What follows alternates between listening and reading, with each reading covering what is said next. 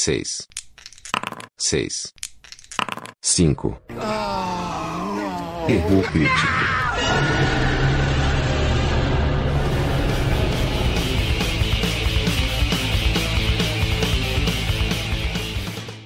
Bom, galera, bem-vindos aí a mais um Erro Crítico podcast. Hoje a gente vai fazer um 40k falando sobre a série nova aí do Uma Noite Alucinante, do Ash. My uncle was a shaman. When I was a kid, he would say, Evil is always waiting in the shadows. And only one man would rise to stand against it.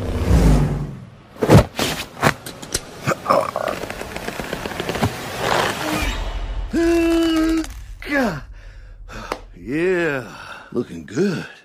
Looking sweet. Para poder falar dessa série do Ash, é legal a gente fazer um prelúdiozinho falando um pouco do filme, dos filmes, né, da, dessa, dessa franquia de filmes. É claro que essa franquia de filmes é uma franquia muito querida pra gente. Ah, vocês já devem saber pela quantidade de vezes que o João citou Bruce Campbell nos podcasts anteriores. E isso faz com que a gente posteriormente dedique um episódio inteiro para essa série. A gente vai dar um resumão aí da primeira temporada, até porque ficar se estendendo por muitas temporadas, eu acho que fica muito cansativo para vocês. E pra gente também. Mas mesmo falando da série, é difícil deixar os filmes de lado, porque a série, cronologicamente falando, é uma continuação da história dos filmes. Dos filmes. Então é legal entender que vieram três filmes. E depois desses filmes ficou um tempão sem fazer filme do Evil Dead. Depois teve o remake. É, rolou um mas remake. o aí. remake ele ignora inclusive o personagem do Ash. E a série não, a série veio pra continuar a história do Ash, que tem três filmes, então a gente vai falar primeiro dos filmes e depois a gente vai entrar aí na primeira temporada do Ash vs Evil Dead. Fala um pouquinho do primeiro filme pra gente, A Morte do A Demônio. história do primeiro filme, ela começa com é, um grupo de amigos, né? Cinco. Ash Williams, sua namorada Linda, sua irmã Cheryl, Cheryl Williams, e, e um, um outro casal de amigos É isso aí. vão para uma cabana, uma cabana no meio da floresta, velha, né? Bem uma cabana antiga, né? Já de Meio zoada. é, no começo acho que ela até meio arrumadinha. né? No começo do filme Mas ela é até bem meio isolada, né? Ela é bem É, isolada abandonada. e, e ela é rústica, né? Bem rústica, assim. É, eu ia falar zoadinha por causa disso. Ela é uma Ela é cabana totalmente É, não sem luxo, internet. né? Não tem, não, Não, tem, sem luz, É. sem luz, sem sinal de celular. não tem Não nada. Não, não rola, não rola Netflix, Não velho. A galera vai fazer o quê no meio do mato sem É, Netflix? Era uma velho? época que você assistia filme de terror e, e não indagava, assim, por que, que ninguém liga pra polícia? Porque, não, não dava. tinha mesmo. porque não né? tinha mesmo. Não tinha Não, não. tecnologia Não pra ligar pra não polícia. tinha rede de telefone, não tinha nada. É, naquela época não existia celular, não existia porra nenhuma, É. né, mano? Esses amigos acabam encontrando um livro nessa cabana. Um livro feito com capa de pele, né? Humana? Humana, que não, não, não me lembro se eles reconhecem, acho que é a princípio. Acho que eles reconhecem posteriormente. Posteriormente, filme, assim né? Eles acham Sim. livro, é. E é um livro escrito a, Com, Com sangue. sangue. né? Numa língua que eles não conhecem. Exato. A partir do momento que eles, que eles encontram o livro, coisas estranhas já começam a acontecer. Tá. E- Até que em um certo momento lá, né? Vai, coisas estranhas e tal, eles acham um gravador com uma fita. Essa fita é do dono da cabana, que é um arqueólogo Que encontrou esse livro no que passado. encontrou esse livro. E essa fita, lógico, o arqueólogo fala inglês, né, provavelmente ame- americano, da língua inglesa. Gente, o mundo se passa nos Estados Unidos, galera. É. O mundo se. A gente falou de cinema, o mundo se passa nos Estados Unidos. Cara, até quando uma coisa é muito boa e foi feita fora dos Estados Unidos, alguém refaz em inglês, velho, que é pro bagulho pegar. Exato. Então pronto. É, inclusive o Sam Raimi fez um desses daí. É, um desses remakes aí do Japão tal. É. Então, eles acham a fita e vão ouvir a fita. Aí eles descobrem o que, que é. Que é o Necronomicon, que o cara achou, que é o livro dos mortos. No livro eles não sabiam ler nada, mas a, a fita do arqueólogo explica o que, que é o livro, o que, que é o achado dele. E eles se ligam no que é. Só que no meio da fita, o porra do arqueólogo, ele Lê o livro. lê o livro, Algumas algumas, passagens, passagens, do livro. E essas passagens, quando repetidas através do gravador, despertam alguma coisa na floresta. O mal, O morto. mal. Chama o demônio. Chama o demônio. É, o cão daí, aparece, daí né, pra velho? frente, cara, carnificina. Carnificina, possessão, tudo que a gente mais gosta. Possessão, carnificina, morda, Decapitação, decapitação, sangue, de, destruição.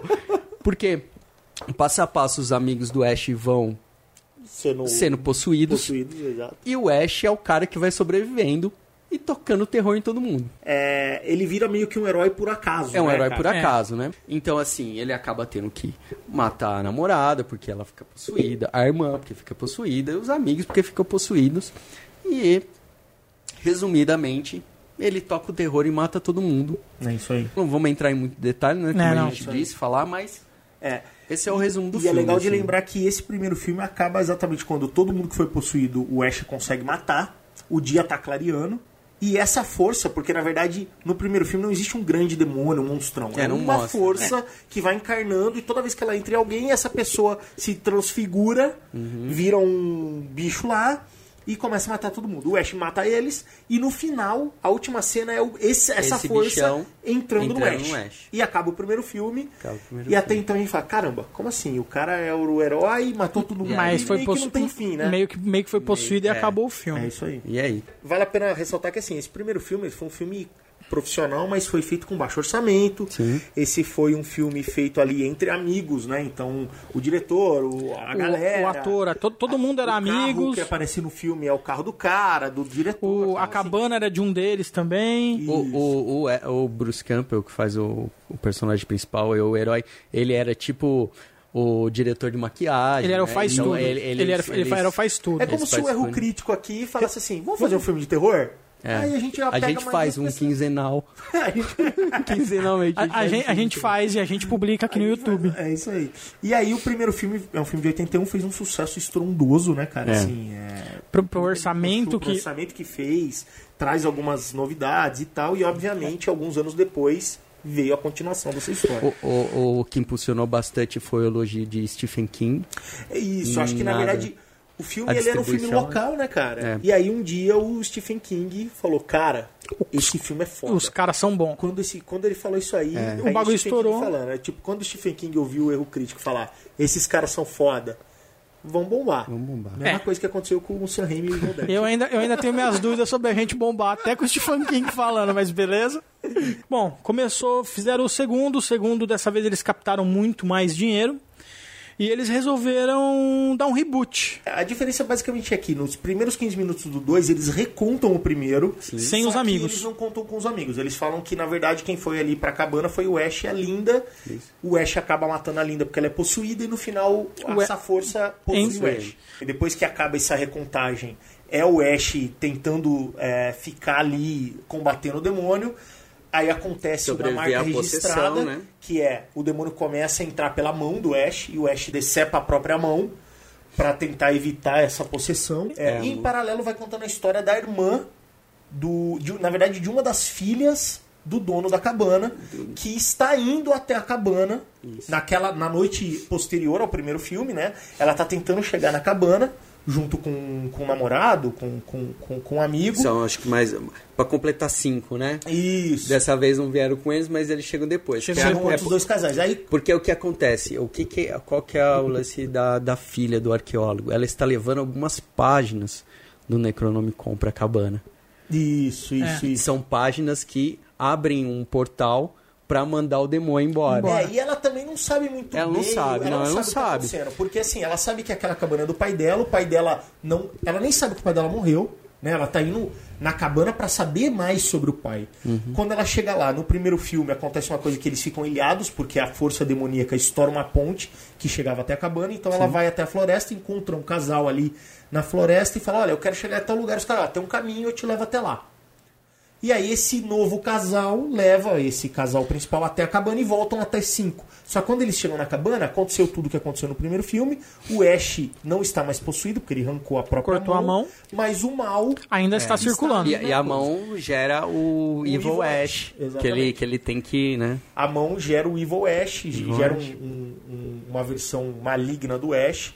Quando esses caras chegam na cabana, rola de novo. Ah, o, praticamente Massacre, praticamente o roteiro do primeiro filme E aí, volta a acontecer. aí a princípio é, rola uma hostilidade, porque o Ash tá, tá, tá no- tocando terror já. E a menina vê o cadáver ali e, e ela começa a achar que o Ash matou o pai dela. É, o Ash matou Ó, geral. Ele, ele chegou aqui antes E matou todo meu mundo. pai.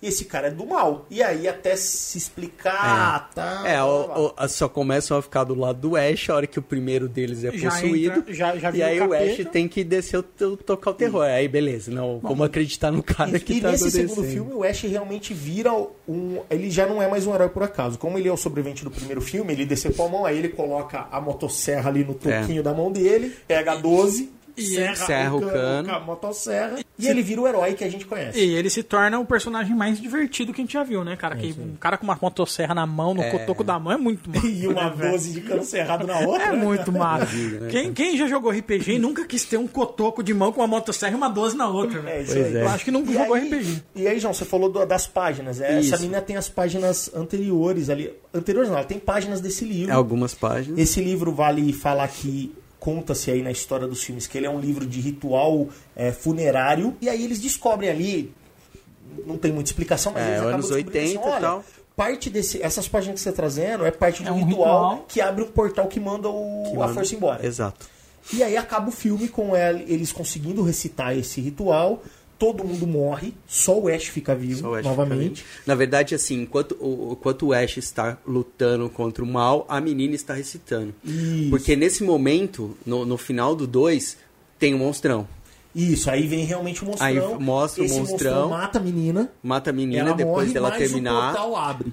É, aí o portal abre e realmente Leva puxa o o monstrão. Só, que, vai o Ash junto. o Ash vai junto. Quando ele cai nesse portal, né, que teoricamente é o portal que levaria o demônio para um outro lugar, o, esse portal na verdade leva o Ash, o demônio, a 12 e a motosserra para a Idade Média. Dois acaba com o Ash levantando na Idade Média, um monte de cavaleiro medieval chegando ali perto dele. Todo mundo achando, caramba, o que tá acontecendo? Eles vão meio que pra cima do cara, porque acho que ele é uma magia, alguma coisa. Aham, porque Só caiu que- do céu, né? Com Isso, um carro, céu. um negócio que os caras não Só sabem o que, que, é. Nesse momento, um- o demônio que foi com ele, que é um tipo um gárgulazinho assim, vai pra cima do Ash, o Ash mata esse demônio com a 12. E os cavaleiros veem que o Ash, na verdade, é um cara legal que matou um demônio. Aí todo mundo, é, viva o campeão tal. Acaba o 2.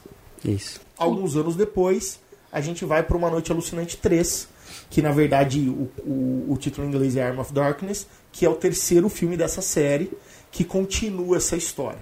E aí, um pouquinho diferente de como acaba, de novo, É os anos 80 atuando, né, e o galera? Raimi parece que não se preocupava muito com isso. Então, assim, Até hoje, se bobear, o não. fim do 1 é ignorado no começo do 2 e o fim do 2 é ignorado no começo do 3. Então, mas eu acho, cara, que tem muito também do fato que os caras não, não tinha, ele não tinha muita pretensão de fazer um terceiro filme depois que ele fez o segundo, né, cara? É, na verdade, o que, o que se fala, né, eu li a respeito que assim, o 3 era pra ser o 2. A Assim, a vontade do Sam Raimi sempre foi que o que o 2 se passasse na, na Idade Média e contasse um pouco do prelúdio desse exército maligno dos caras que escreveram no Necronomicon e tudo mais. Não deu certo, porque o 2 foi o que a gente falou, mas no 3 ele conseguiu contar essa história medieval. Aí o 3 já é um filme que foi, que foi distribuído pela Universal, teve milhões de dólares de orçamento. O, o Sam Raimi já era um diretor conhecido. O 1 e o 2 já tinha feito muito sucesso, tinha feito muito dinheiro. Muito dinheiro, entre aspas, né? É, muito Porque dinheiro. assim, se você pegar do, do, do remake de 2013, o que faturou os três filmes juntos não paga o que foi feito Isso. pra fazer o remake de Mas a 2013. diferença é que, assim, como são filmes baratos, o É. que eles arrecadaram, assim, É, não, muitas vezes o que se gastou. É, mas né? esse aí custou, sei lá, 20, milho, 20 Milhões. milhões e recebeu 100, né, É, cara? foi- Também foi, é, foi, É foi a marca exponencial, era- né? A marca já era foda, né, cara? Não, mas tudo bem, galera. Mas a gente tem que imaginar que é uma outra época. Sim, um é o que eu tô filme. dizendo, Não, é. é um outro. Hoje em dia, o, o 3, se não me engano, são 3 milhões, não é isso? Não, é, sei lá. O, o 3 ganhou 12 milhões. 12, 12 milhões. milhões, pra- é. 12 12 milhões, o segundo acho que 7 milhões O- e o primeiro 2. O Downey Jr., pra fazer o Homem de Ferro em qualquer filme da Marvel, hoje em dia deve cobrar, tipo, o que os três filmes arrecadaram junto, velho. É, por aí. Não, é. se bobear mais. É, mas aí no 3 o que que acontece, cara? No 3 ele começa no retcon de novo, e aí a- essa chegada do Ash já não é bem vista. O Ash Sim. não é tido como um herói, na verdade ele é preso como um herege, um demônio, alguma coisa assim. Esses cavaleiros medievais levam o Ash para um lugar, jogam ele dentro do poço, que é o poço ali onde ele vai ser expurgado. Dentro desse poço tem um demônio. E aí ele, ele mata mata, o esse demônio e aí sim tiram ele do lugar e falam, cara, esse cara aqui pode ajudar. E ignorando no final do segundo no terceiro realmente ele aparece lá, os caras já estão em luta, né? E tem dois A cidade, a hora que ele aparece, estão em luta. E eles identificam aquele cara como inimigo. E jogam o Ash lá. E quando o Ash mata a parada, tipo, o mago, tipo um mago, É, né? O, como se fosse o Merlin o ali, Merlin ali do castelo falou, ó, tem uma profecia É. sobre um cara que cai do céu e não E sei que o vai quê. expurgar o mal. E que vai mandar o mal embora E daqui. tem Aí fala, uma é o coisa- Ash. é, e tem uma coisa fodida. O Ash tem uma coisa que cala todo mundo, que é a 12. Que é a 12, né? Que a hora que ele falou, isso aqui, que é o meu boom stick lá, né? É o, Meu pau de minha fogo. varinha que faz fogo, minha Meu- varinha que faz boom. É meu Todo pau de fala, fogo. Caramba, esse cara é diferente. Sim. Ele acaba ganhando uma moralzinha no castelo, e aí não tem demônio, porque o demônio que veio com ele, ele matou. Sim. Só que ele quer ir embora. Então ele chega pra esse mago do castelo e fala, cara, como que eu vou embora? O mago fala, ó, tem um livro Tem que voltar pro meu está em tempo. tal lugar. Você tem que ir lá nesse, achar esse livro, que é a cópia do Necronomicon original. Seria como se fosse a versão daquela época do Necronomicon. E lá tem, se você achar esse livro recitar essas palavras, o livro vai abrir uma maneira de você Um voltar para casa. Ele vai até o lugar, esquece as palavras, palavras. fala mais ou menos. E em vez do, do livro abrir esse portal, o livro traz os demônios para a Idade Média. E aí existe o Arm of Darkness, né? o exército da escuridão, que é um monte de caveira e morto-vivo que ataca essa cidade. O Ash lidera uma guerra contra esses caras, eles conseguem vencer esse exército. E aí no final o mago fala: Olha, cara, consegui dar um jeito de você ir embora. O, o mago, ele vê que se o Ash conseguir o Necronomicon, é uma troca, né? Ó, eu te mando pra Eu sua mando, época mas você me dá e o eu livro. consigo derrotar o mal com o livro, provavelmente. É isso aí. Aí a gente tem dois finais. A gente tem o final que é o mais conhecido, que é o que passou na TV, que é o, a distribuição internacional do filme, que é o final escolhido pela Universal, que é o mago fala, olha, eu achei um jeito de fazer, vai para esse lugar, recita essas palavras, que você vai voltar para o seu tempo. Ele vai, faz isso, Faz isso. vai numa caverna, recita as palavras, e aí quando ele acorda, ele tá de volta na, Século na XX. época que ele estava, no século XX, e ele vai trabalhar no, no mercado que ele trabalhava antes de tudo isso acontecer. Quando ele está nesse mercado, vem um demoninho ali, ele está contando, se gabando do do que, Que ele- aconteceu para uma Que, menina. que ele é foda. E aí vem um demônio, encarna nessa menina, ele acaba tendo que matar o demônio, e aí ele fala, É. cara, eu tô aqui, o filme acaba como assim, olha, veio alguma coisa pra Terra no- na época do, do, do Ash, Sim. e acabou aí. Porque nessa, nessa cena ele, ele tá contando, né, pras pessoas a experiência e todo mundo, ah, esse cara é louco, tá ligado? É, e me chamavam de rei, me chamavam me de chamavam rei, não sei o que, não sei o que lá. E, e aí vai, aí uma das meninas se afasta, é possuída, ele saca a 12 e pá! E aí a gente tem o final, que é o final, por exemplo, que tá no DVD que eu tenho, que é o final do diretor, que era o final que o Sam Raimi bolou, que na verdade o que acontecia?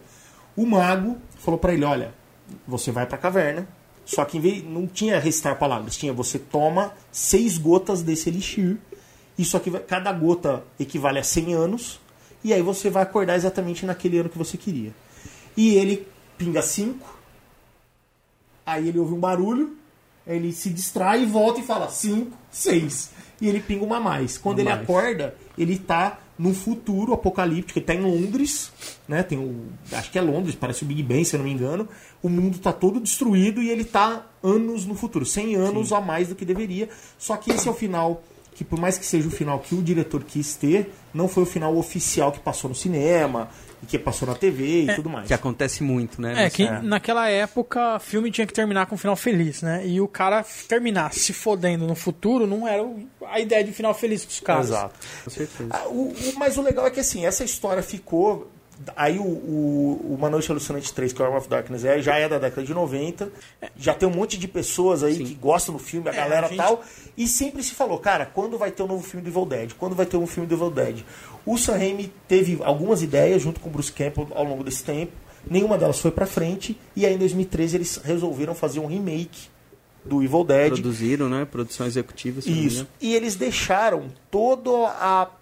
Porque o Evil Dead, toda essa história, por mais que a gente deu esse tom sério, é uma história é de comédia. comédia. Então, é assim, comédia. É, O, é o pastelão. O, prime- todo. o primeiro ele não. tenta fazer um terror, mas eu acho que a falta de orçamento e a falta até de experiência do, do, do- do diretor e, do, e, do, Do ator e dos até. atores, né, no geral, porque todos eles são ruins, transformam o filme num filme de, de terror mais risível. É, bem É, bezinho, a- né? é que assim, tipo é- Chuck. eu, eu vejo esse ponto mais, vamos dizer assim, cômico do Evil Dead, perto do- dos outros clássicos da época, que tentavam ser mais sérios, a própria maneira de dirigir e filmar do Sam Raimi. Então, assim, se você pegar coisas atuais hoje, você pegar, por exemplo, o, o Oz e ver a bruxa lá no final, cara, é Evil Dead. É e aí ele transforma uma bruxa Numa com questão mais uma caricata. questão mais caricata, né? É, é e é o jeito assinatura dele fazer. É a assinatura dele. dele. Mas o Evil, O Evil Dead, assim, é muito explorado, principalmente a partir do segundo. Uhum. É muito explorado essa maneira de, de filmar e, E- de dirigir do. Mas, mas, é, mas é que eu acho que, tipo, isso fez sucesso. Eu acho que é mais ou menos o mesmo esquema de um, de um cantor, tá ligado? O cantor faz o primeiro álbum. Ele faz, não é a. a- ele não atingiu a maturidade ainda sonora dele, mas ele fez aquele primeiro álbum, caiu no, no gosto popular, mesmo que ele amadureça pra fazer uma coisa talvez até melhor do que aquilo, mano. Meus fãs gostam daquilo, eu vou fazer É. uma coisa parecida. E ele deixou o trabalho dele cada vez mais caricato. A gente tem aqui do nosso lado o Arraste-me pro Inferno, que é, Que é o um Dead. exemplo. que é Evil é, um- Dead, é um cara, exemplo é da maneira Dead. dele fazer Isso.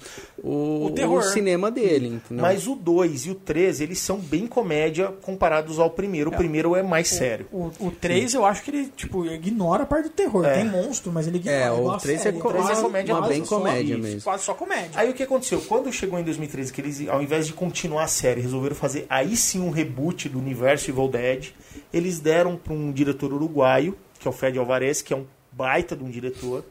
É o cara que fez o, o Homem nas Trevas, que é um filmaço aí do ano passado, ano retrasado.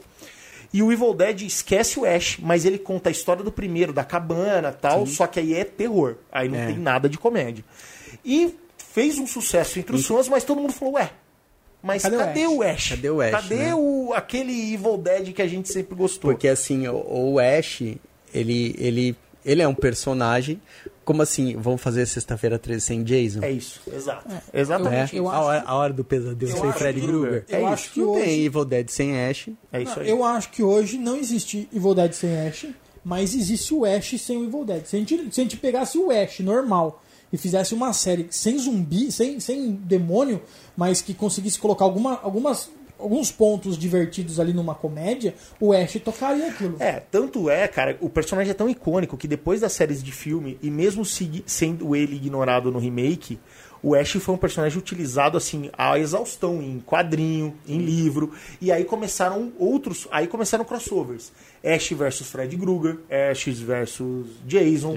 Começaram a usar o, o personagem Ash Ash, versus Zumbi Marvel. Zumbi Marvel, começaram a usar esse cara em outros cenários que tinham a ver com horror. Por quê? Porque ele é um anti-herói. Todo filme de horror, cara, o grande nome é o vilão. Sim. E o Evil Dead é uma série que é um filme de horror onde o grande nome é o herói, É o herói. não o vilão. Isso é uma assinatura diferente, né? Dá- Evil Dead não andou mais depois de 2013, mas com- sempre teve essa vontade Sim. de retomar o personagem. Teve a série do My Name is Bruce, que é uma série Name is dirigida pelo Bruce Campbell, que onde pessoas vão atrás dele confundindo ele com o personagem Ash Williams. Mas aí, pra resolver toda essa papagaiada toda e todo esse clamor dos fãs, em 2015 vem a primeira A temporada da série Ash vs Evil Por- Dead. porque é, se a gente for pensar no que o Ciro disse, que o Ash acabou sendo algo, né, dá pra fazer alguma coisa apartado, e a gente assistiu um, um remake do Evil Dead sem o Ash, você vê que em, em- em certo momento ali entrou num Y, né? Porque assim, uma coisa hoje é o Ash e outra coisa é a história do Evil Dead que é, é uma coisa baseada no Necronomicon, livro dos mortos e tra rituais e tal. Lovecraft, toda aquela história e, lá. Às vezes eles podem convergir no, no, no mesmo espaço, mas isso aí. dá pra você explorar os dois lados. né? É. Tanto que o filme remake que não tem o Ash foi bem. Eu gosto, o filme é legal. Mas assim, como fã de Evil Dead, falta o Ash. Falta o Ash. É, né, exatamente. Eu acho que assim, o. Ti- eu acho tipo Star Wars sem Han Solo. Não dá. né? Começamos, começamos, Não dá. começamos. Ainda, ainda bem que o Ash não é o porra do. do, do, Harrison Ford. do Harrison Ford. Não, velho. Já tinha ele pra cucuia eu vou também. fazer a série. Mas Mas eu eu tenho que morrer. Eu tenho que morrer. Agora continuando, a gente resumiu um pouco dos filmes pra vocês. Eu acho que a gente pode começar a entrar na série mesmo, propriamente dita. Podemos começar falando da série pelas pessoas que idealizaram, começaram essa coisa toda. A gente já falou deles nos filmes, mas agora falar com um pouco mais de cuidado. Eu escolhi esse tema porque eu queria ver o João agora se declarar. Vamos É. começar, eu acho que é pelo Samuel, né? Samuel. Samuel. É Samuel Marshall Raime, nascido em Franklin, Michigan, no dia 23 de outubro de 59. Ah, o ca- o cara é de Libra, velho, igual eu, mas tudo bem, beleza. O cara manja de signo, velho. Você tá louco? Tá tudo errado nisso tá aqui, velho. do Ciro. O Ciro assiste National Geographic, que ele falou no outro podcast. De uns tempos pra cá eu ando Agora- manjando de signo. Agora ele cara. manja de signo. ele Faz meu mapa, não- né? Daqui a pouco Eu vou fazer mapa. mapa. Galera, quem, quem quiser mapa astral, manda os pedidos por e-mail e eu vou fazendo pra Tem vocês. que mandar eu tô- o quê, Ciro? O- a É, data de nascimento, a, a data de hora, nascimento, a hora. pra saber o sendo na lua, E só, no- que nas só. trevas, Só o signo Acho que é das só trevas. Se precisar de mais coisa, eu vou pedindo pra pessoa por e-mail. E, não, e o dinheiro do material. né? É, e o dinheiro, o né, galera? resultado é após o. é, você paga após o resultado, mas antes você paga o material que você vai É usar. claro. Groovy. Mas vamos lá. Ele é diretor, produtor, ator e roteirista. Ele é quase um Zé do Caixão norte-americano. É, quase isso. O que vier ele faz, cara. É isso aí, ele topa tudo e é um cara que faz cinema desde pequeno. Começou a se interessar por cinema quando ele ganhou uma câmera do pai, quando criança, e a partir disso aí pegou essa Super 8 e começou a gravar. Ele tinha um amigo, que era o Bruce Campbell, que é um Bruce amigo Campbell. de infância dele. Que, é, que também sempre fez tudo, né, mano? Que, que Eu- eu, pedi eu- pra ele, ele tá fazendo. Como vocês me prometeram um episódio pra falar dos filmes, eu não, eu não vou falar muito. Mas os caras é- são amigos de infância, né? É. Inclusive, o Sam Raimi tem mais dois irmãos, que são atores também. Isso, que até fazem pontas em alguns filmes. Exato, aparece na segunda temporada da série, ele fez Xena, fez Echoes, aparece nos filmes tal do Sam Raimi. E eles são brother de, de rua, assim, É, praticamente. E assim, os caras têm, são, são, São camaradas, né? né? São brother, É, brother, são- brother, São, né? São caras próximos, né? que É tipo nós começando a fazer filme. É isso aí, se, É. A, gente, se a gente fosse artista. É. Aí, A tipo, gente é artista, cara. A gente é youtuber agora. E junto desses caras, né, da família Raimi, do Bruce Campbell, tem um cara muito importante que é o Scott Spiegel, que é um amigo de infância também, Também. deles, que participou de todo esse começo, Sim. Evil Dead, os primeiros filmes do Sam Raimi. Então essa turma toda aí sempre esteve junta, né? Sim. O pai do Bruce Campbell era ator de teatro. Isso. E o Bruce Campbell começou a atuar já com acho que com 14 anos ele já começou a atuar. Então é uma galera que realmente amigos que gostavam de cinema e queriam ser profissionais de cinema.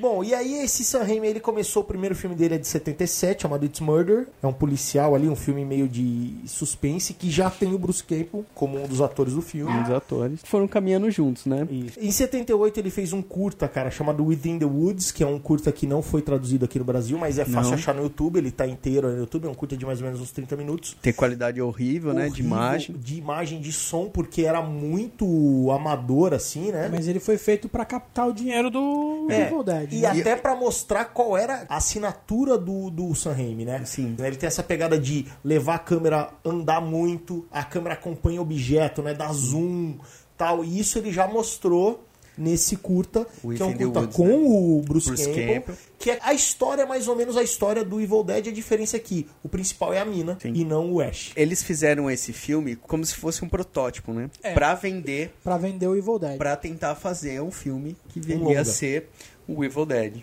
Isso. E deu certo. Durante muito tempo, o Evil Dead ele tem, teve a, a lenda urbana de que foi feito com quase zero dólares e tal, não sei o quê, porque na verdade esse curta foi feito com quase zero dólares, né? Sim. E aí ele foi usado como um embrião pra vender a ideia do Evil Dead, captar o dinheiro pra poder produzir um longa-metragem. Exatamente. E aí, ele fez um filme logo depois desse curta, que foi o Clockwork, e depois ele veio com o Evil Dead em 81, que daí realmente ele conseguiu pegar aquela ideia de terror de cabana, e aí aí transformou o Bruce Campbell de um coadjuvante ao protagonista da história E- e, fez aquele filme que a gente falou agora há pouco aí, resumimos aí e tudo mais. Evil Dead não foi É, um o- filme Não. blockbuster, não, Não, foi ele- pra cinema Me- e tal.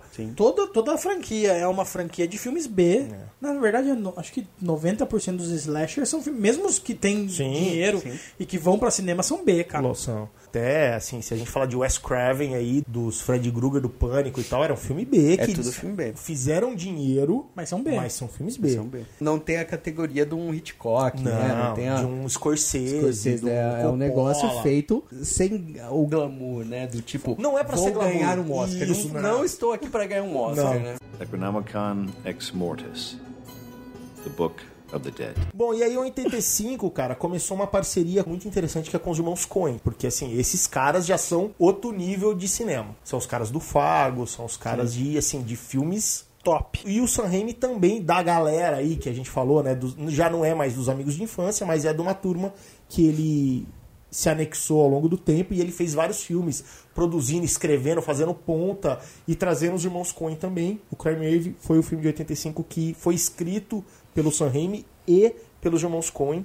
A ideia era fazer o, o primeiro filme de HQ do Sam Raimi, que foi um cara que sempre gostou de HQ, sempre batalhou muito pra fazer uma adaptação de quadrinhos no cinema. Aí ele fez Evil Dead depois, em 87, o 2. E aí ele tentou dirigir o Batman do Tim- quando o Tim Burton saiu e teve o Batman Eternamente lá com o Joel Schumacher. Ele tentou pegar, não conseguiu. Em 90, depois de ele ter, ter- tentado fazer um monte de filme de super-herói e não ter conseguido ada- nenhuma adaptação, ele falou assim: cara, então assim, eu vou fazer o meu super-herói. E ele pegou um cara que na época era um cara desconhecido, que era o Liam Neeson. E ele criou o super-herói dele. Não é uma adaptação, é um filme que ele criou para o, para o cinema, Darkman. um herói, que é o Darkman.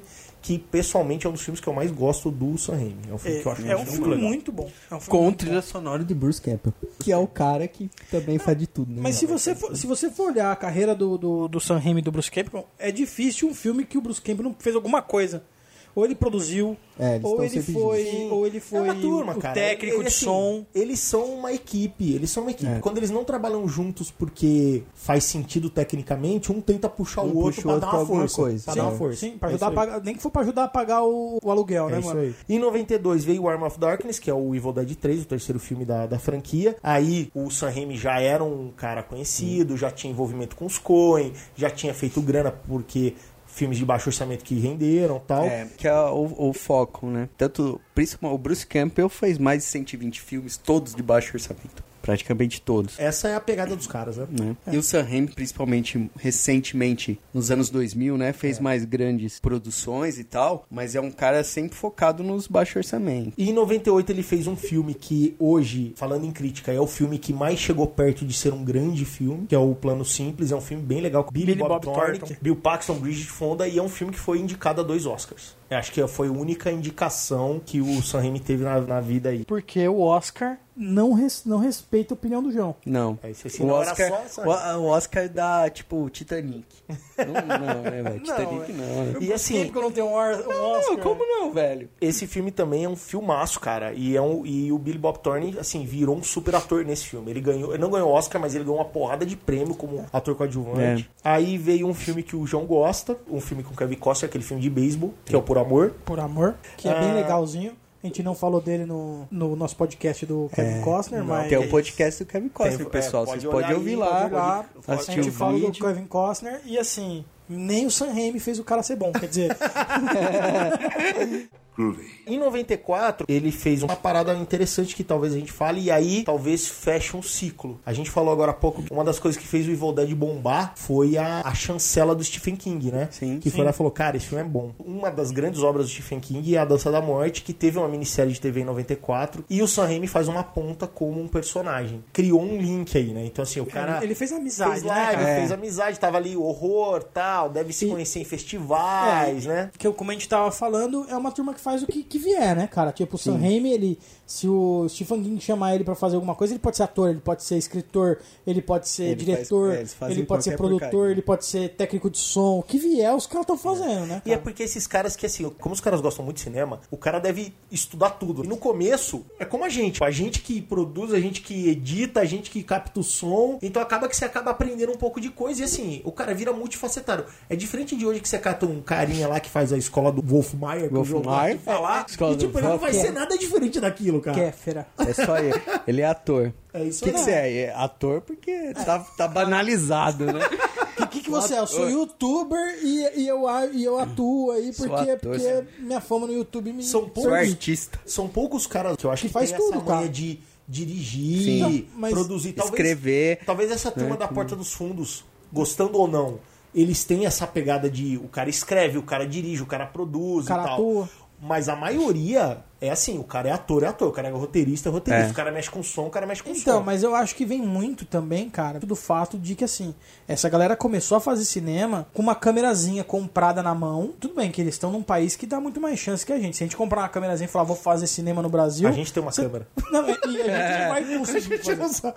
Mas a gente fez nossa entrada, velho. É, cara, essa Não, não, abertura ficou Tudo bem, sensacional. mas se a gente gravar um longa-metragem, mesmo que ele seja Não. um longa-metragem bacana, Vai ser- a gente não vai conseguir fazer ele fazer sucesso. Os caras conseguem lançar. É, porque a, a gente tem aquilo que o João falou até num podcast, quando a gente falou do, do Mojica, né, João? Hum. O brasileiro se permite ali um nível X, né, de X, cultura, é. assim. Então, assim, o nosso país não, não, não, é pra isso. A gente Não não, é vai. A gente, é, exatamente.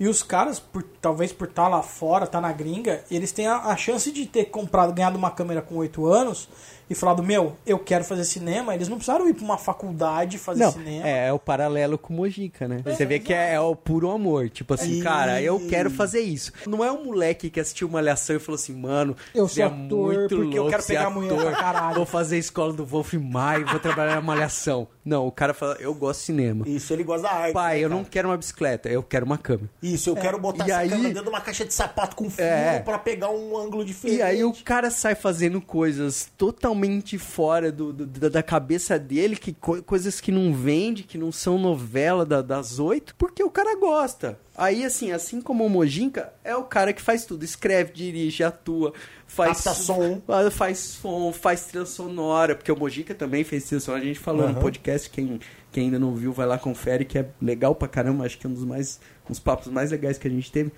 É um cara que faz tudo, por quê? É por amor, né? É isso. O É cara isso falou aí. assim, mano, eu Exato. quero fazer isso aí. E pra ele, fazer cinema não é ser ator. É aquilo que aparece da TV. É pra ele, o fazer cinema, cinema. É, é o mundo todo. É isso aí. O- É fazer a arte. É né, fazer cara? o lance, tu- tudo, velho. O que vier, eu vou É fazendo. isso aí. Eu até trouxe aqui do Bruce com uma citação dele que ele fala assim: por muito tempo eu ficava constrangido ao dizer que eu era um ator de filme B, mas agora eu sei que Hollywood quis dizer. Descobri que B significa better. Melhor. Melhor. Bom, e aí, cara, por mais que tenha esse amor e realmente o Sam Raimi, aliado ao amor, assim como o Jica, veio a competência, porque assim, cara é beleza, bom, né, mano? Eu, eu amo escrever, não significa que um dia eu vou publicar um livro e vou ser best-seller, mas, né, tem gente que tem o dom. É, tem Esse o cara tem o dom. E aí, em 2002, ele foi para outro patamar. Aí ele saiu do filme B e falou assim, ó, vamos falar de milhões e milhões de dólares. E aí ele foi chamado para dirigir a trilogia do Spider-Man, a primeira Uhum. grande trilogia do Homem-Aranha no cinema. E cada um dos filmes fez 800 milhões de dólares de bilheteria. Muito que dinheiro, é né? Muito, mas muito dinheiro até para um cinema de blockbuster. Se eu não me engano, não, não sei se qual dos três foi, por exemplo, o filme mais rentável do ano que foi lançado. lembro qual, qual Ah, cara, eu não sei qual dos três, mas eu acredito que possivelmente quase os três, cara. Quase Porque, os assim, três, né? Vendeu muito, né, Porque cara? depois, eu, se eu não me engano, o primeiro filme que fez zumbi aí há pouco tempo foi acho que o- Os Vingadores, depois o, o Batman e tal. Então, assim, um bi é uma marca histórica. Histórica, né? E esse cara fez em 2002 800 milhões, em 2004 800 Vendeu milhões muito, e em 2007 com aquele lixo de Spider-Man 3 800 Oh, milhões. como assim? Eu, eu quero falar uma coisa que é o seguinte: já que pro João não existe Star Wars 7, pra mim não existe Spider-Man 3. Eu, eu, eu vejo coisas interessantes do Spider-Man 3. É, tipo ele Legal. emo. Ah, se foder, mano. Você vê que assim, a nossa opinião é totalmente parcial mesmo. tipo, o Sam Raimi tá lá, não é bom. mesmo que o Homem-Aranha 3. Eu é bom. gostei, vai tomar no meio dos seus narizes. Eu achei legal pra caramba. Tem eu o uniforme preto, tem, Tem o uniforme Venom. preto, tem Venom. Bom, aí, É cara, bom. ele fez todo o dinheiro que ele queria, né? Virou um, um puta nome blockbuster. Aí ele falou, cara, eu quero continuar. O cara é nerd, velho. Ele queria fazer quadrinho, queria fazer adaptação.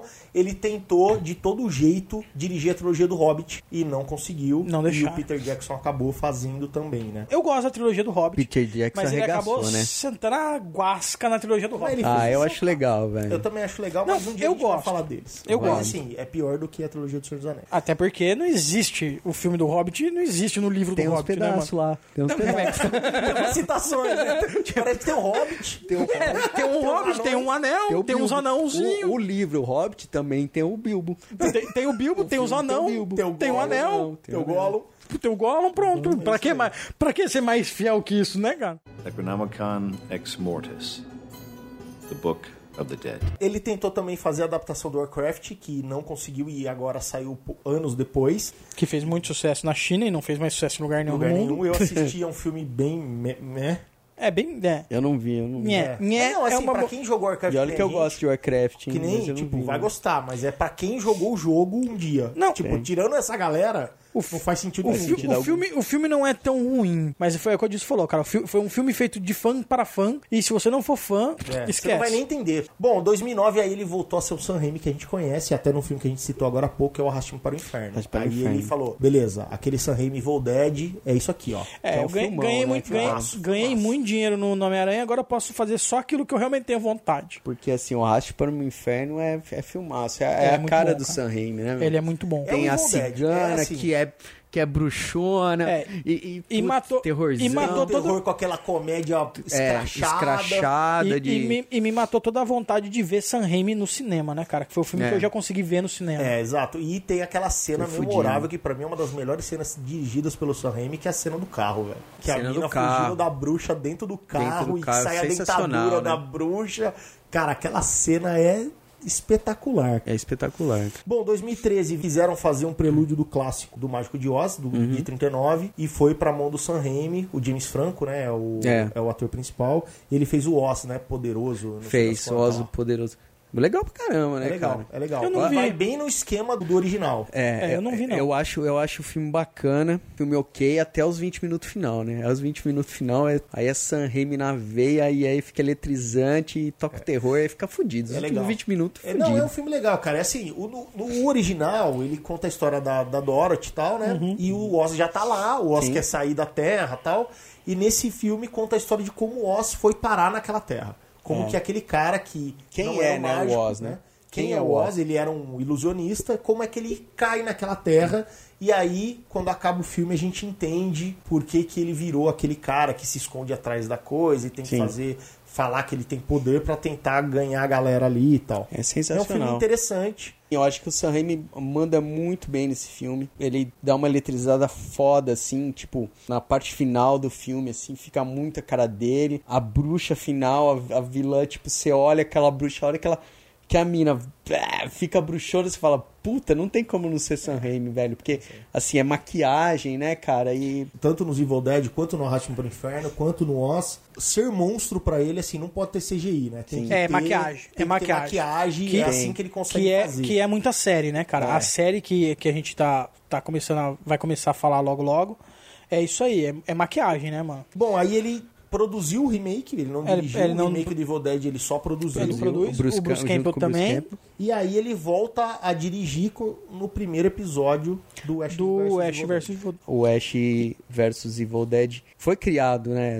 É tudo o Sam Raimi, né, cara? Ele ele não diri- só dirigiu o primeiro Só o episódio, primeiro, só o que, é o, que é o mais longo, tem mais de 40 minutos. É, que basicamente é, co- é o piloto, é- né? é o piloto, apresentar é o piloto, assim, vai é. virar, Mas vai ele, pegar. mas ele é produtor da série, É né, cara? produtor. Ele é produtor executivo, né, cara? Então, assim, ele põe grana, ele tá perto, mas assim, ele não escreve Não, e não. tal. Ele, ele participa do processo criativo de alguma maneira. É, mas eu garanto que esses caras se falam, né, mano? E eu acho que tem um lance assim, é o bagulho que fez ele. Tipo, é, o meni... é a criança dele. Tem o ele não vai- envolvimento ele não do. vai deixar fazer merda, tem o né, cara? envolvimento do outro irmão também, eu acho, na produção. Não o Ted. O Ted vai aparecer atuando, acho que na segunda temporada. Mas o outro irmão, o irmão do meio, também tá aí no meio da produção, não sei que parte da produção. Então é um negócio bem deles ali, né? É, tanto que não tá em nenhuma grande, é da Starks, né? Então, assim, não É. tem nenhuma grande produtora, não é Netflix, não é CW, não é Warner, não é Não. Fox. Acharam uma rede que falou, ó, faz, Faz. que a gente acredita no projeto. E, cara, virou um, um- Assim, aqui no Brasil não, porque não tem tanto. ah, Primeiro que não tem esse canal e não tem nenhum canal, acho que passa série desses caras. Não. Mas, assim, fez um sucesso foda, Fez. né, cara? E tá sendo bem cuidado. Groovy.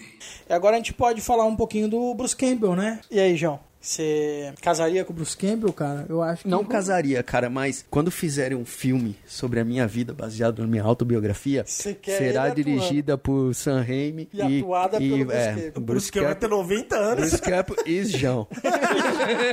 Bruce Lorne Campbell. Nascido em Miami, dia 22 de junho de 58. É quase um vovozinho de 60 anos também. É, ele É, já um tá senhor, ficando. Igual o Sam Raimi É. tem aí seus 50 e muitos Ele é anos. um ano mais velho que o Sam Raimi, né, mano? Fez mais de, de 100, como ator, só como ator, mais de 120 filmes. Ele tem Fora um- que, ele, que ele fez outras coisas que a gente acabou não citando no Sam Raimi, mas também tem, como aquele seriado foi muito famoso também no Brasil, do Hércules, Da da Xena.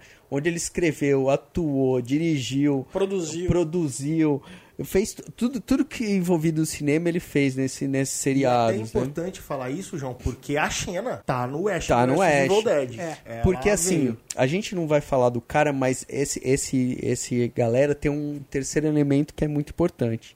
Que é um cara que tá mais na parte de produção, mais eh, produção executiva do dinheiro e tal, mas deu uma grande força pro Sam Raimi e pro Bruce Campbell, que é o cara que é casado com a atriz da, da Xena, que eu não lembro o nome dela agora. Lucy Lawless, Lucy, né? Lucy alguma Lawless. coisa. Então eles são também parceiro, a Ah, mina é parceira tá. dos caras também, Por isso entendeu? que eles estavam na Xena e por isso que ela veio pro Por Evil isso, exato, porque ele- eles, são- eles são parce, parças ali. Dead. Sei, tá na, tá- é da mesma turma. É da mesma turma. Mas Cara. ó, o Bruce Campbell fez o Manic Cop 1 e 2, que é um, um, clássico do slasher, do, do né? slasher B aí. Ele tá no Darkman, que a gente já falou. E ele faz a trilha sonora do Dark. Ele ele tá no Double. Dragon, filme. Muito bom.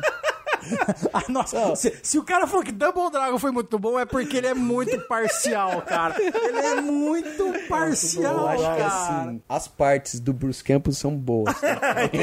Ele tá no Fargo, que daí é o grande sucesso, acho que o primeiro grande sucesso dos irmãos Coen, que É. puta, ganhou tudo Aham. e depois virou série. Ele tá no Fargo. Fuga de Los Angeles. Ele fez Drink no Inferno 2, que também é um filme da cultura pop aí que a Cultura gente pop. curte e tal. manja. E ele dirigiu e atuou no My Name is Bruce, que é aquele filme que também a gente citou, que é meio que uma. É, não é uma autobiografia. Ele é o Bruce Campbell, mas tem uma Sim. galera que confunde ele com, Com o personagem Ash. e tal, e blá blá blá. Na TV ele fez Louis e Clark, aquela série do, do Superman. Fez. Fez Xena. Fez Xena. Participou de Arquivo X.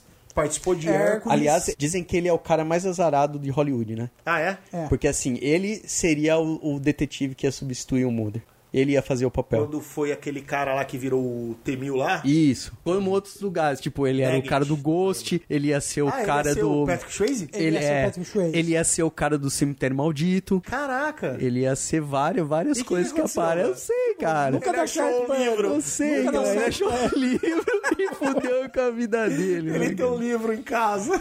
Sabe É. o Necronomicon dos filmes? Então, na verdade, aquilo lá não é uma peça de, de cenário. Aquilo lá, ele realmente traz Ele pra filmar. Ele tem, ele tem várias, várias peculiaridades assim na carreira dele de ah, qual é a primeira opção? Bruce Campbell. Ah, não deu certo e acaba fazendo sucesso o filme e ele acabou não fazendo.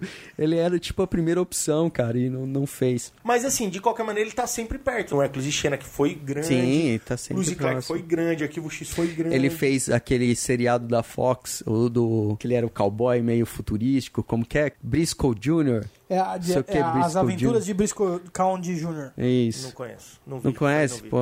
Ele, ele atuou? Ele Atuou, ele fazia o tal. Foi o, ele, ganhou, ele ganhou vários prêmios de melhor ator de série e tal de TV por causa desse, desse seriado. Ah, Sim, Se fez. na época que ele começou a fazer TV tivesse no hype de séries igual a gente tem hoje, eu acho que esse cara tinha arrebentado. Ele era o Kevin Spacey da TV. Ele É. fez muita coisa, né, cara? O que eu acho Então, mas- mais legal do Bruce Campbell é que ele tem, ele não é um super ator assim, falando em, assim, ele não dá pra você dar um, um papel muito complexo pro cara, ele tem meio que um estilo, né? Há controvérsias, há controvérsias. Mas ele é um cara que tem um carisma muito foda. É, ele é Foda. muito eu, carismático. eu diria que ele tem um paralelo com o Schwarzenegger, pra mim.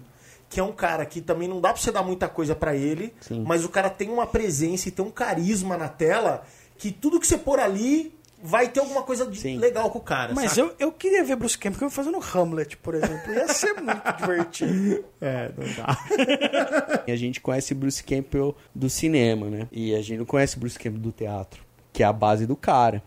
Então, assim, foi meio que uma opção de carreira do cara, né? No cinema fazer esse tipo de coisa, né? Ele não sabe qual, qual é o nível de atuação do, do Bruce Campbell, como de vários outros caras. Vamos, vamos botar ele nos sátiros aí, cara. pra ver Vamos se- colocar. Se o cara bombar no site. Se o, ca- se o cara fizer macaquinhos, velho, eu acho Ah, que ele não, manda, velho. macaquinhos Manda bem. não. Necronomicon Ex Mortis, the Book of the Dead. Mas ele é um cara assim, Desenho, também né? multitask, É, ele é, igual o muito, Sam Raimi. ele é né? muito. Eu acho que se bobear, ele é até mais que o Sam Raimi. Se bobear, até Porque ele, ele dirige, ele atua, ele faz parte técnica de tudo quanto é coisa. Até maquiagem o cara faz, cara. É, o cara é bom. É, na verdade, essa turma aí, ela tem, tem muita habilidade ali pra eles trabalharem em conjunto, né? Sim. É. São os caras que realmente é aquilo que a gente disse, né? Os caras curtem.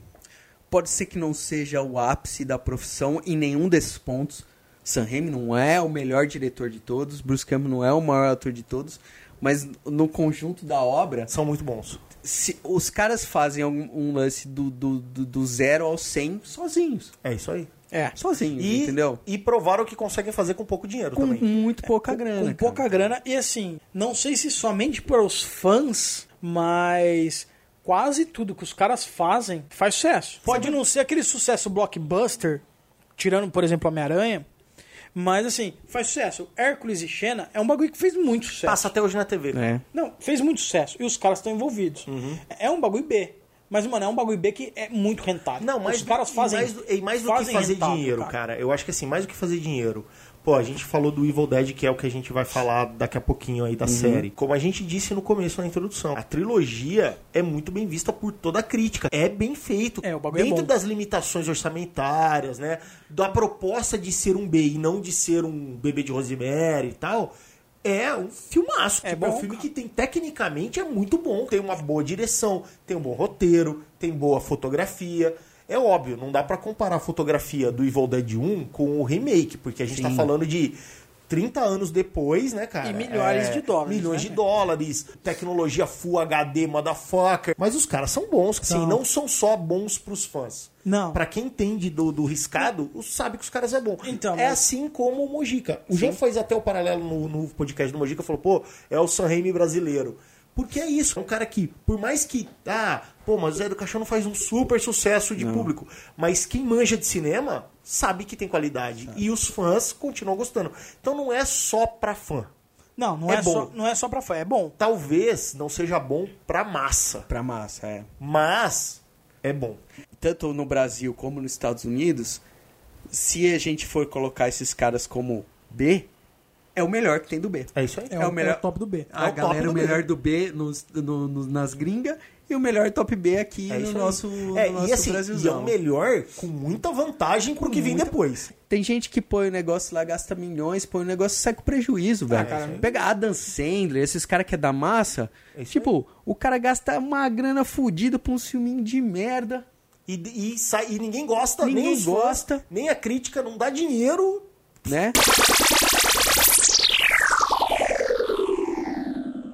Mas é de tudo isso aí que a gente falou, que veio agora em 2015, O- Ash vs Evil Dead, Que é um presente aos fãs. Sensacional, Cara, né, cara? fudido. E, e veio, Que e veio demais, assim, velho. pra coroar, provar que o Bruce Campbell realmente atua. Que por mais que seja uma coisa que assim, tem cara dos anos 80, talvez dê uma chocada nos primeiros episódios, que foi o que eu senti, pelo menos. Me incomodou um pouco nos dois primeiros episódios. Que até seu cérebro se que até o meu cérebro se formatar ali. é, Beleza, é isso aqui. vo- que eu- voltar para os anos 80, porque assim, a gente tá muito acostumado com CG, a gente tá muito acostumado com a perfeição, é aquela Full HD que você vê cada ruga do cara. Agora sem pixels branco. Agora sim, pixels brancos, pixels brancos aqui não entra. Eu não sei porque ah, falaram que os pixel branco é do mal, cara. Agora.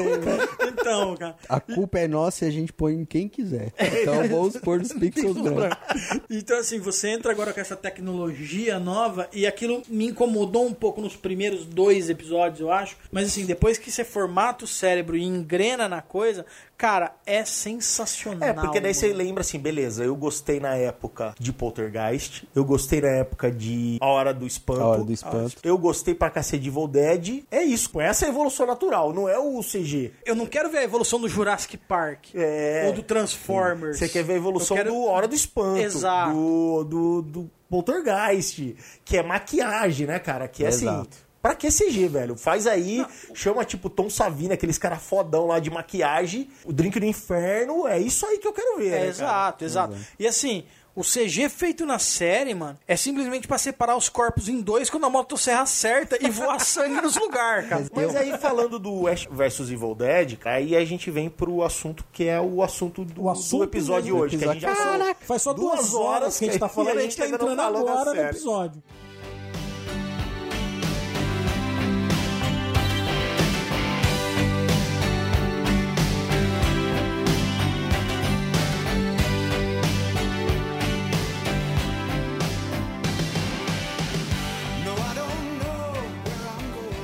Agora vamos fazer o seguinte, né? Alerta de spoilers. Não que a gente não tenha dado spoilers até o momento. Mas, É tudo spoiler. se você não assistiu a série, galera, saiba que a gente vai falar sobre É, ela. e é né? possível que você não tenha assistido, cara, porque é uma parada que é pouco conhecida, né? É. Assim, a gente mesmo que é fã demorou pra ir atrás da É, série, né? quando- quando a gente descobriu a série, a série já estava renovada pra terceira temporada e já tinha a primeira e a segunda no, no- Na internet. na internet. Sim. É, não vou, não vou, não eu vou- já tinha li- lido sobre a série já na, na pré-produção, já sabia Mas a gente ter, não tinha mas, visto, né? Mas eu não tinha internet nessa época, não dava pra assistir. É verdade. É, o João. O João agora, favor. com todo o dinheiro que o nosso podcast tá fazendo, proporcionou. Consegui ter internet de escada, pelo menos.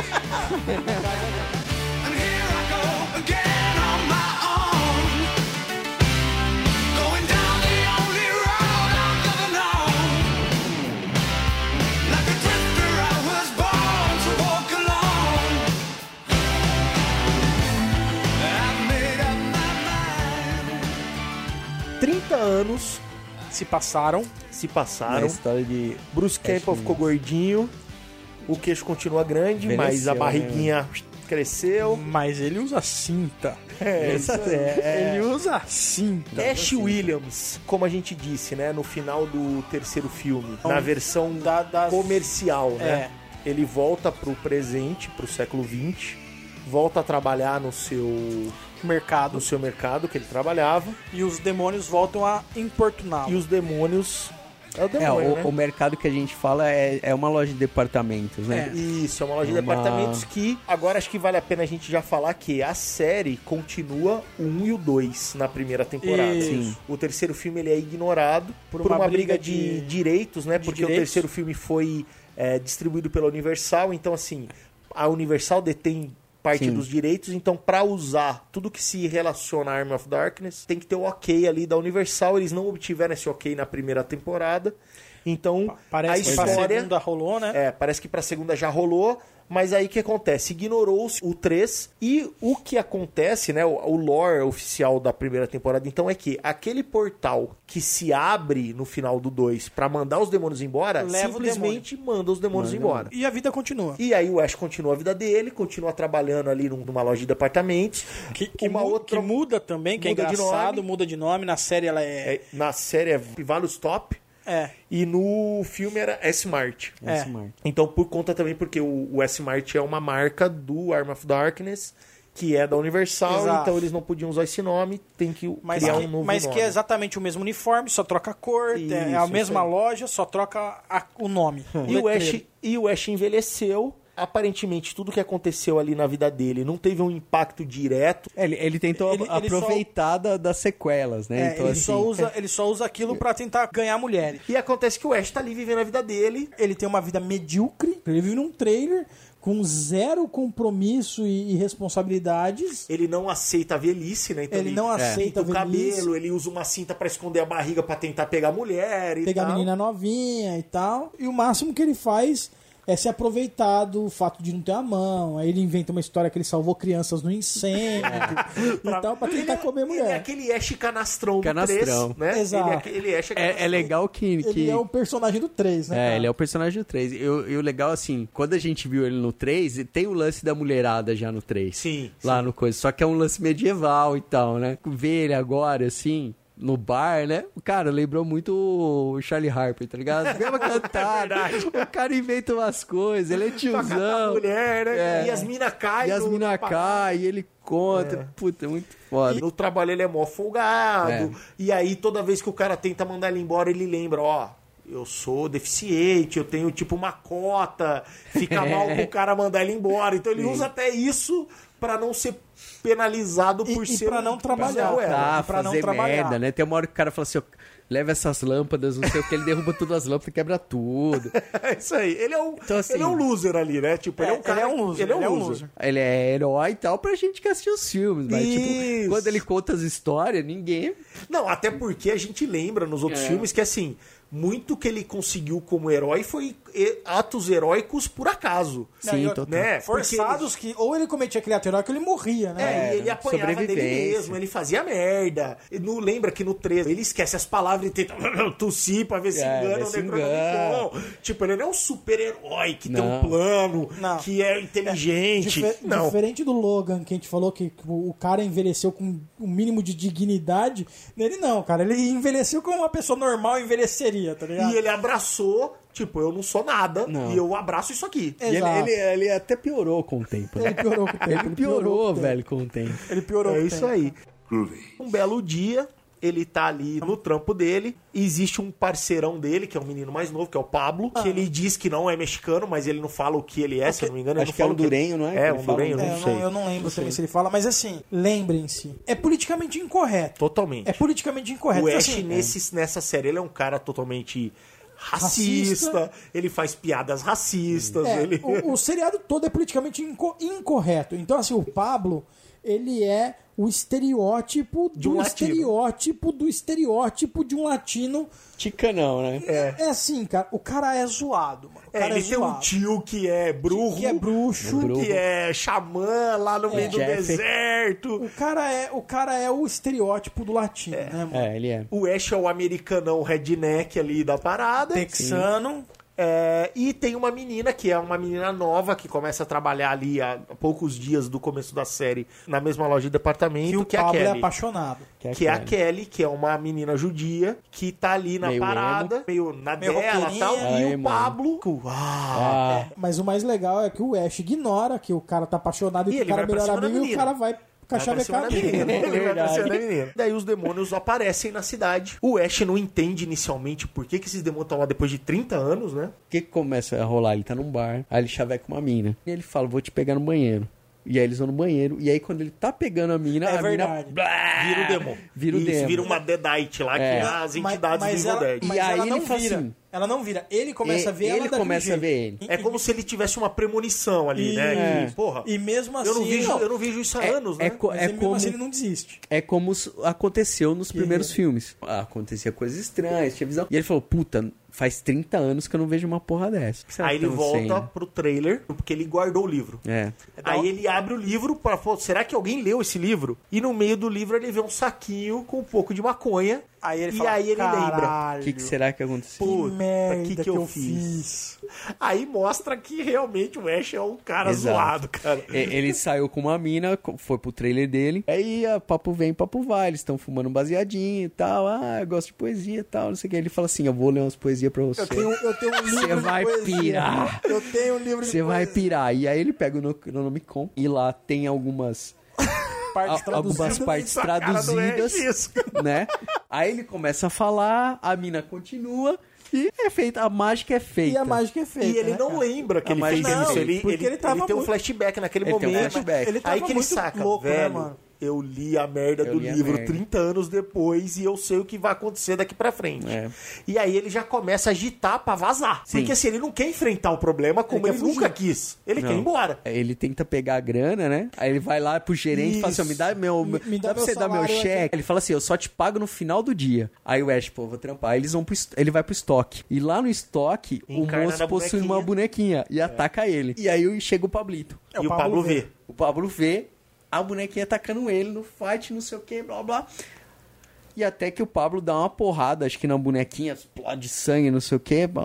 E aí o e Pablo aí ele conta, esse aí ele conta que uma que história, cara, no passado aconteceu isso, isso, É. isso, e o Pablo fala que tem uma profecia que meu tio me contava, que um dia ia vir o mal, e tem um cara que é o predestinado... El Jefe. El Jefe, El Jefe. que é o cara predestinado para enfrentar o mal, e você é esse cara. Aí o cara fala, velho, eu não sou nada, eu quero ir embora, eu quero ir embora, eu quero ir embora, mas acaba que ele, obviamente, não vai embora, acontece um monte de coisa que junta Ash, Kelly e Pablo, E Pablo. E- contra e- os demônios do Evil Dead, que, do que, que são os livros que a gente né? conhece no, no, no filme. Depois, com o Ash tendo a certeza de que ele despertou novamente esse mal, o mal toca o terror na cidade, né? E a Kelly está no telefone com o pai, a mãe é recém-falecida, e o pai falando com ela, fala assim, ela está aqui. E ela vê pelo- Skype ali, né? pelo, é, pelo celular, não sei o que, que a mãe dela entrou pela porta. O Pablito ali tá em cima da mina, sabe da história, não sei o que. Heffer, você é o cara, a gente precisa ir com a mina, não sei o que. E, e, o- e- e o Ash E fala, ah, eu foda-se, cara. Eu preciso ir foda, embora, vou- preciso do meu fugir." dinheiro, pegar meu carro, não sei o que. E a mina pega o livro e vaza. É, Aí o Pablo falou, ó, ela foi embora, mas levou o livro. Isso força o Ash, O Ash a ajudar a mina. que ajudar a mina com as famílias, chegar lá. A mãe dela virou realmente um demo. Aí entra, na minha opinião, uma coisa muito a cara do, do Ash, que assim, a mãe da mina, apesar de ser o demônio, ela tá disfarçada. É.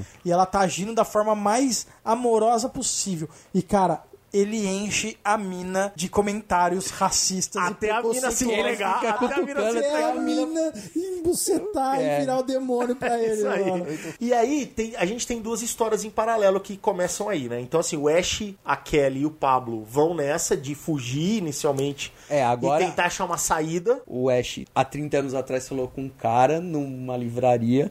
E esse cara E podia esse traduzir. cara falou assim: Eu sei. Eu, Traduzir. É, eu sei traduzir. E o Ash lembra que naquele Necronomicon, assim como acabou o 2, existe um feitiço Pra mandar, pra o bicho mandar embora. os bichos embora. Aí ele fala, cara, eu já sei o que a gente vai fazer. A gente vai achar esse cara, vamos lá na livraria, ele vai ler o livro, vai fazer aqui o, o ritual, e isso vai ser o suficiente pra gente Vai mandar os caras embora, bichos problema embora e é o que resolvido. a gente continua a vida. Porque ele não quer se envolver. Não quer, não quer. E em paralelo, a gente tem a história do assassinato de duas pessoas. A Michelle, ela entra na história do quê? Ela e o parceiro. Ele recebe o chamado, eu não lembro exatamente quais são as palavras, mas assim, mano, Aconteceu alguma ajuda, coisa aqui. Aconteceu alguma É, coisa, me ajuda, me ajuda, me ajuda. A hora que eles chegam, tá a mina, tipo, no, centro, no meio É. da sala. A hora que eles chegam, tá lá um. um Uma cena de um carnificina. cenário de carnificina e tal, E e, eles não- encontram uma mina de costas. Que é a mina do Ash. E aí rola a treta, ela acaba matando a mina. O bicho entra, Entra no, no parceiro. no parceiro. Ela mata o parceiro. Ela mata ela o mata o parceiro. parceiro. E aí ela é escapa. afastada Aí da ela é polícia. afastada porque não acreditam na história dela, Lógico. do tipo de possessão. E falou assim, ó, você pirou. Ah, você pirou. E você matou seu parceiro. E aí ela começa uma investigação paralela. Paralela. E ela vai atrás de quem é essa menina. Ela descobre que essa menina esteve no trailer do Ash. Isso. E isso faz com que ela vá atrás do Ash. No evento que o pessoal do trailer do Ash fica possuído e começa a atacar, a polícia vai investigar porque sobra um monte de corpo. E o Ash foge com o trailer. Aí a galera que mora lá dá um retrato falado do Ash pra polícia. E conta que na noite, algumas noites anteriores, tinha uma menina com uma tatuagem. E fala, pô, é o mesmo É cara mina. daquela mina. Da e mina ela falou, tem que ir atrás desse cara. É. Aí ela acha um cartão, que é o cartão que o Ash Da ligou pra livraria. livraria. Ela fala, pô, vou nessa livraria. Lá eles se encontram. E aí ela vê que realmente o bicho tá pegando, demônio tal. O bicho Isso. pega, eles tentam fazer um ritual lá pra trazer um demônio. Pra perguntar pro demônio como faz pra abrir um portal pra mandar os demônios embora. Aí- e aí aparece uma outra vertente da história, que é uma, outra, uma mina misteriosa, no começo da série, que ela tem a adaga do filme 1 e 2, que é uma das adagas, é a adaga que Achada tava na pelo- cabana. pelo arque- achada pelo pelo arqueólogo. arqueólogo, que é a adaga utilizada no 2 pra, pra ferir os demônios e tal. E ela vai atrás, começa a ressuscitar todos os demoninhos que o Ash vai matando no caminho. Cadê o Ash? Cadê o Ash? Cadê o Ash? Base, E basicamente, ela vai seguindo essa trilha de E corpos. parece que existe um, um certo, no mínimo, respeito do, do- dos demônios por ela. dos demoninhos por ela. Sim. Eles se conhecem. E né? até porque ela tortura os demônios com essa adaga. Com essa adaga Os demônios vão falando, ó, o Ash foi pra lá, o Ash foi pra lá e Assim, chega uma hora que converge. A gente tem Não, o mas- grupo mas do a- Ash, a mina- a que é o mina tem Ash, outra- Pablo e Kelly. A gente tem a Michelle, que é a policial que acaba descobrindo o que tá acontecendo ali. E vai atrás do vai Ash. atrás do Ash. E a gente tem a Ruby, É, porque que tá a- atrás do Ash. Necronomicon Ex Mortis, the Book of the Dead. A Michelle, ela chega primeiro na livraria e troca ideia com o cara da livraria. Quando ela tá saindo, o Ash chega. E aí ela tenta E prender o ela Ash. reconhece. Vai no carro, pega a arma. E aí ela entra. A hora que ela entra, o Ash tá conversando com o cara. E ela. Prende. Nisso o Pablo Tenta viu a prender. mina entrando com a É, arma, fala: é- vão pegar o Ash. Eles entram atrás, dão uma porrada, Dá na, uma porrada mina, na mina. desmaia ela, fazem o ritual. Ela acorda no meio do ritual também. Na verdade, o, o cara olha o livro e ele não sabe uma maneira de acabar com essa porra. Aí a ideia do Ash é: cara, traz um demônio menor aí. Isso, e a gente conversa com ele. Ele, a gente troca ideia com ele. Aí ele faz o pentagrama, né? É legal essa história do pentagrama, porque as pessoas que não, não leem muito sobre isso acham que o pentagrama é um sinal do mal.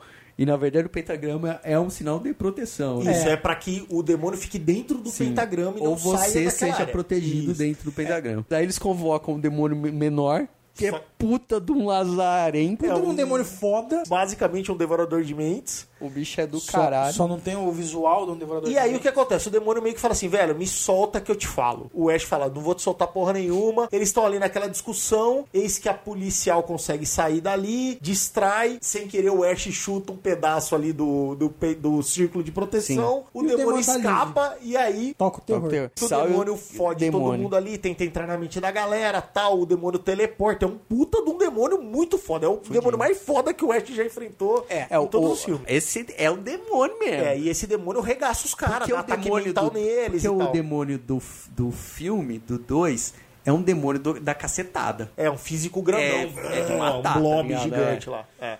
Esse, esse cara aí- teleporta, tem poder É, mental e tal. Não, mas esse daí é, mais- é o mais foda que eles enfrentaram. É, Sim, né? com é, é o mais fodão. E aí acontece que eles conseguem ali espantar o bicho, conseguem fugir, a Ruby chega depois. E aí mostra que realmente essa mina tá atrás do Ash, só que daí ela fica com a Michelle. Sim. Então, e mostra que assim, a forma dela encontrar o Ash é que ela tem a mão decapitada Ela do tem Ash. a mão decapitada do Ash e a mão tá querendo encontrar o, O Ash. O Ash. Ela mostra essa mão pra Michelle, a Michelle acredita e ela convence a Michelle que assim, olha, Sim. eu sei o que tá acontecendo. E o Ash tá fudido, porque É. ele não vai saber resolver isso. E o, porque o Ash é mal. Ela fala, o Ash é mal. ele não sabe o que tá fazendo. E eu conheço toda essa história e eu posso fazer com que isso pare. Eu tenho essa adaga, eu sei qual é que é do livro, vão comigo. Vai- Né, vamos junto que a gente chega Assim, no cara. é, ela tenta dar vai uma atrás. maneira de, tipo, ganhar uma aliada. Isso, e ela ganha. Né? Porque a ela Michelle acredita nela. Sim. E aí ela. Rola junta até um clima um entre clima as duas, ali. assim. E do essa tipo, Ruby é a Xena. uma É a coisa- Xena. é a- É a É a atriz que fazia a Xena. Que é, diga-se de passagem, envelheceu muito bem. Aí a gente tem dois núcleos de novo. A gente tem Dois o núcleos. Ash, Kelly e Pablo. E o- esse núcleo central, como perdeu o esquema do, do livraria que não deu certo, eles vão então atrás do tio do Pablo, que, pô, ele manja do negócio, ele sabia da profecia, vamos lá. Eles vão até o lugar e a Ruby e a Michelle estão indo num encalço pra seguindo tentar chegar lá, sendo guiados pela mão Pela mão. decepada do Ash. Chega lá, descobre-se que o demônio mental possuiu a Kelly. Quem derruba o demônio na livraria é a Kelly, porque ela pega o Necronomicon e joga no cara. Só que na verdade, Só que o na bicho ver- não foi embora. Não foi embora. Só entrou assim, nela. Na hora que ela. Porque ela derruba, tipo, tem um efeito meio nova, assim, no negócio, e ela cai. E a hora que ela levanta, você vai assim, ah, aconteceu alguma coisa com a mina. Quando o Ash chega junto ao, ao Brujo lá, que, é- que, é o, que é o tio do Pablo e tal, A Kelly começa a passar mal por causa das proteções. e ela fala assim, eu vou. Vai pro trailer, né? Vou descansar. Não sei o quê. O, o Brujo, o tio do Pablo, falou assim: ó, vai lá atrás da menina que eu vou cuidar do Ash aqui agora. E ele faz dar uma mescalina lá pro É. Ash pra fazer uma viagem Na pra ver- ver para ver se o ver- viagem se o Ash entende o papel dele como o Exato. cara que vai combater os A demônios. Ruasca, né? Que é o. que É a o- Roaca, que é o, o chá do Santo Daime, O né? chá do Santo Daime tem vários nomes aí, pro cara viajar, abrir a mente e tentar achar uma explicação dentro dele mesmo. Isso, e aí a gente descobre nessa viagem que o Ash tem um sonho, que é ir pra Jacksonville, na Flórida. A cidade preferida pelos aposentados americanos. É isso aí. Jacksonville. E ele quer ir lá, nessa cidade, viver. E ele não quer aceitar Não. a parada. Quando fica o Brujo e o Ash fazendo ali Essa a- viagem? essa viagem, né? A iguana, que é a- ele tem um, um, um bicho de estimação que a iguana vira meio que o, sub, o É, subconsciente o, ani- dele. o animal, o animal guia dele, né? O, a- o Pablito e a Kelly estão lá Até então a Kelly não manifestou nada. E o Pablito começa a fazer a tal da mão mecânica pro Ash. Nesse lance ela tá ajudando o Pablo e tal, dá meio que um apagão no Pablo. E ela vai até lá e fala, Bru, Bru, o, o, o Pablo foi eletrocutado, não sei o que, não sei o que lá. E aí o Bru sai da cena, vai atrás do Pablo e ela fica sozinha com o Ash. Aí o, o demônio aparece. E aí eles brigam, Aí e eles o demônio brigam. ganha e prende o Ash. Prende e o Ash. volta a chamar o Bruno, fala, ó, ele me atacou. Me atacou Ele e tá tal, louco, só que daí o Ash já tá amordaçado, não consegue falar. E o Bruno acredita na menina e fala, velho, vamos ter que exorcizar. Nesse meio do caminho aí, enquanto ele tá fazendo o exorcismo, a Kelly volta com o Pablo Com pro Pablo. trailer e tenta fazer ele fumar maconha no cano No da cano 12 pra pra, dar um tiro dar um tiro dele. nele. Mas ele acaba não topando, aí ela tenta dar em cima dele, não rola. Nisso o Ash consegue se libertar, treta aqui rola, blá blá blá, e descobre-se que realmente a mina tava cá, mas nessa o tio É. do cara morre. E eles conseguem matar finalmente o demonião. E o Ash assume, o papel, papel. dele de. Ele É, fala- Na viagem, ele, ele descobre que ele tem que enterrar o livro na cabana. Boa. Essa é a dedução dele, né? É. Porque assim, o sonho fala assim: a solução está dentro de você. Você precisa enterrar isso onde tudo começou. O Ash, na sua sabedoria. Fala, onde tudo fala começou na cabana. Na cabana, eu, Eu vou lá, pego o faço o livro, buraco e enterro o livro, resolveu.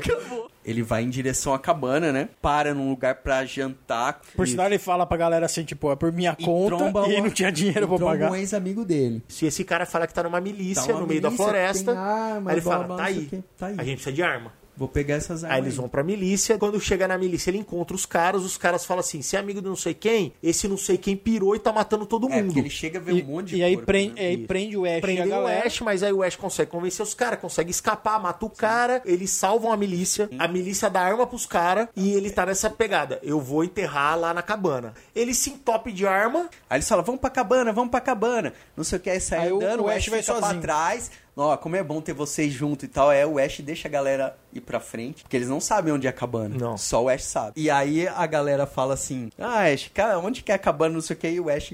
Já assumiu. Vai sozinho, porque o, o Ash, depois que assumiu a posição, Ele não quer eu tenho botar os salvar, caras ele não quer risco. botar os caras, porque todo Isso. mundo morre, que ele gosta, morre, blá, blá, blá. é isso aí. Groovy. Acaba que todos eles chegam na cabana. o grupo que leva eles, né? Porque eles encontram um grupo lá na floresta de, de coisa. Ah, a gente passou por essa cabana, porque eles não sabem onde é. E leva os caras. O, o Ash já tá lá. Isso, o Ash já tá na cabana. Mais os seis. Aí ele chega lá na cabana, aí depois chega o Pablo, a Kelly e os outros três.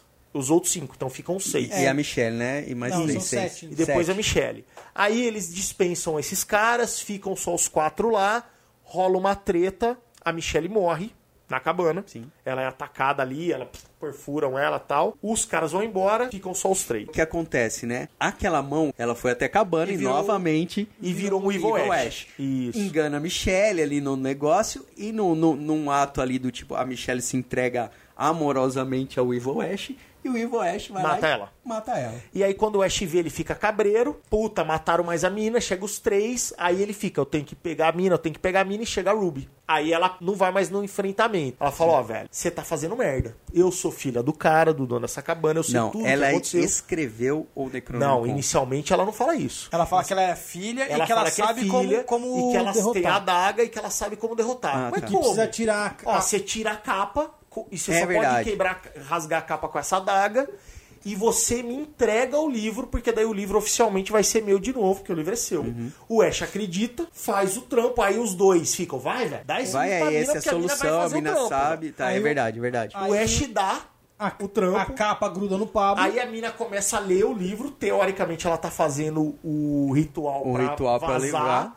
Mas na verdade ela não tá fazendo isso. Aí o- a capa do livro que foi jogada fora gruda na cara do Pablo. E aí ela fala assim: Eu sei o que tá escrito aí, porque eu escrevi o livro. É. E aí conta. Você sabe o que você tá fazendo, aí ela, ela já tá ali No meio fazendo do o ritual, ritual. ela já se entrega, fala, eu escrevi essa E porra. aí mostra que, na verdade, ela não é irmã da Anne, filha do cara. Não. Ela é uma das anciãs, porque o Brujo, o, o tio do Pablo, conta que esse livro foi escrito há muito tempo atrás por uns caras chamados os Dark Ones, que esses caras cultuavam os demônios e eles criaram esse livro com o sangue das vítimas que eles torturavam, com a pele das vítimas que eles torturavam, e mostra que essa mina É uma do- dessas. É. Por isso que ela não morreu, por isso que ela É, ressuscita que da ela é fogueira. Ela, Ela é- ela é, é uma meio puta demônio, bruxa né? foda. Ela é uma puta Ela é uma bruxa puta- foda. Ela é meio demônio, se não me engano. E uma aí, o que, que, eles ela falam. faz? Ela prende o Pablo num pedaço lá da cabana É no, na parte de baixo. e no- ela no começa porão. a fazer um ritual que faz com que o Pablo vomite, porque ele tá possuído pela capa do livro. Vomite os demônios. E aí o Ash entra ali no meio do campo. Ela chama de filhos, né? É, Ela de filhos. filhos. Aí o Ash entra ali bicando, que merda é isso? O bicho ataca o Ash, o Ash pá, porrada até que ele consegue explodir o- um dos bichinhos K12. moleque, né? E aí solta o inferno no meio da cabana. E aí no final o Ash taca a Ruby ali na, pra matar ela. Só que o Pablo,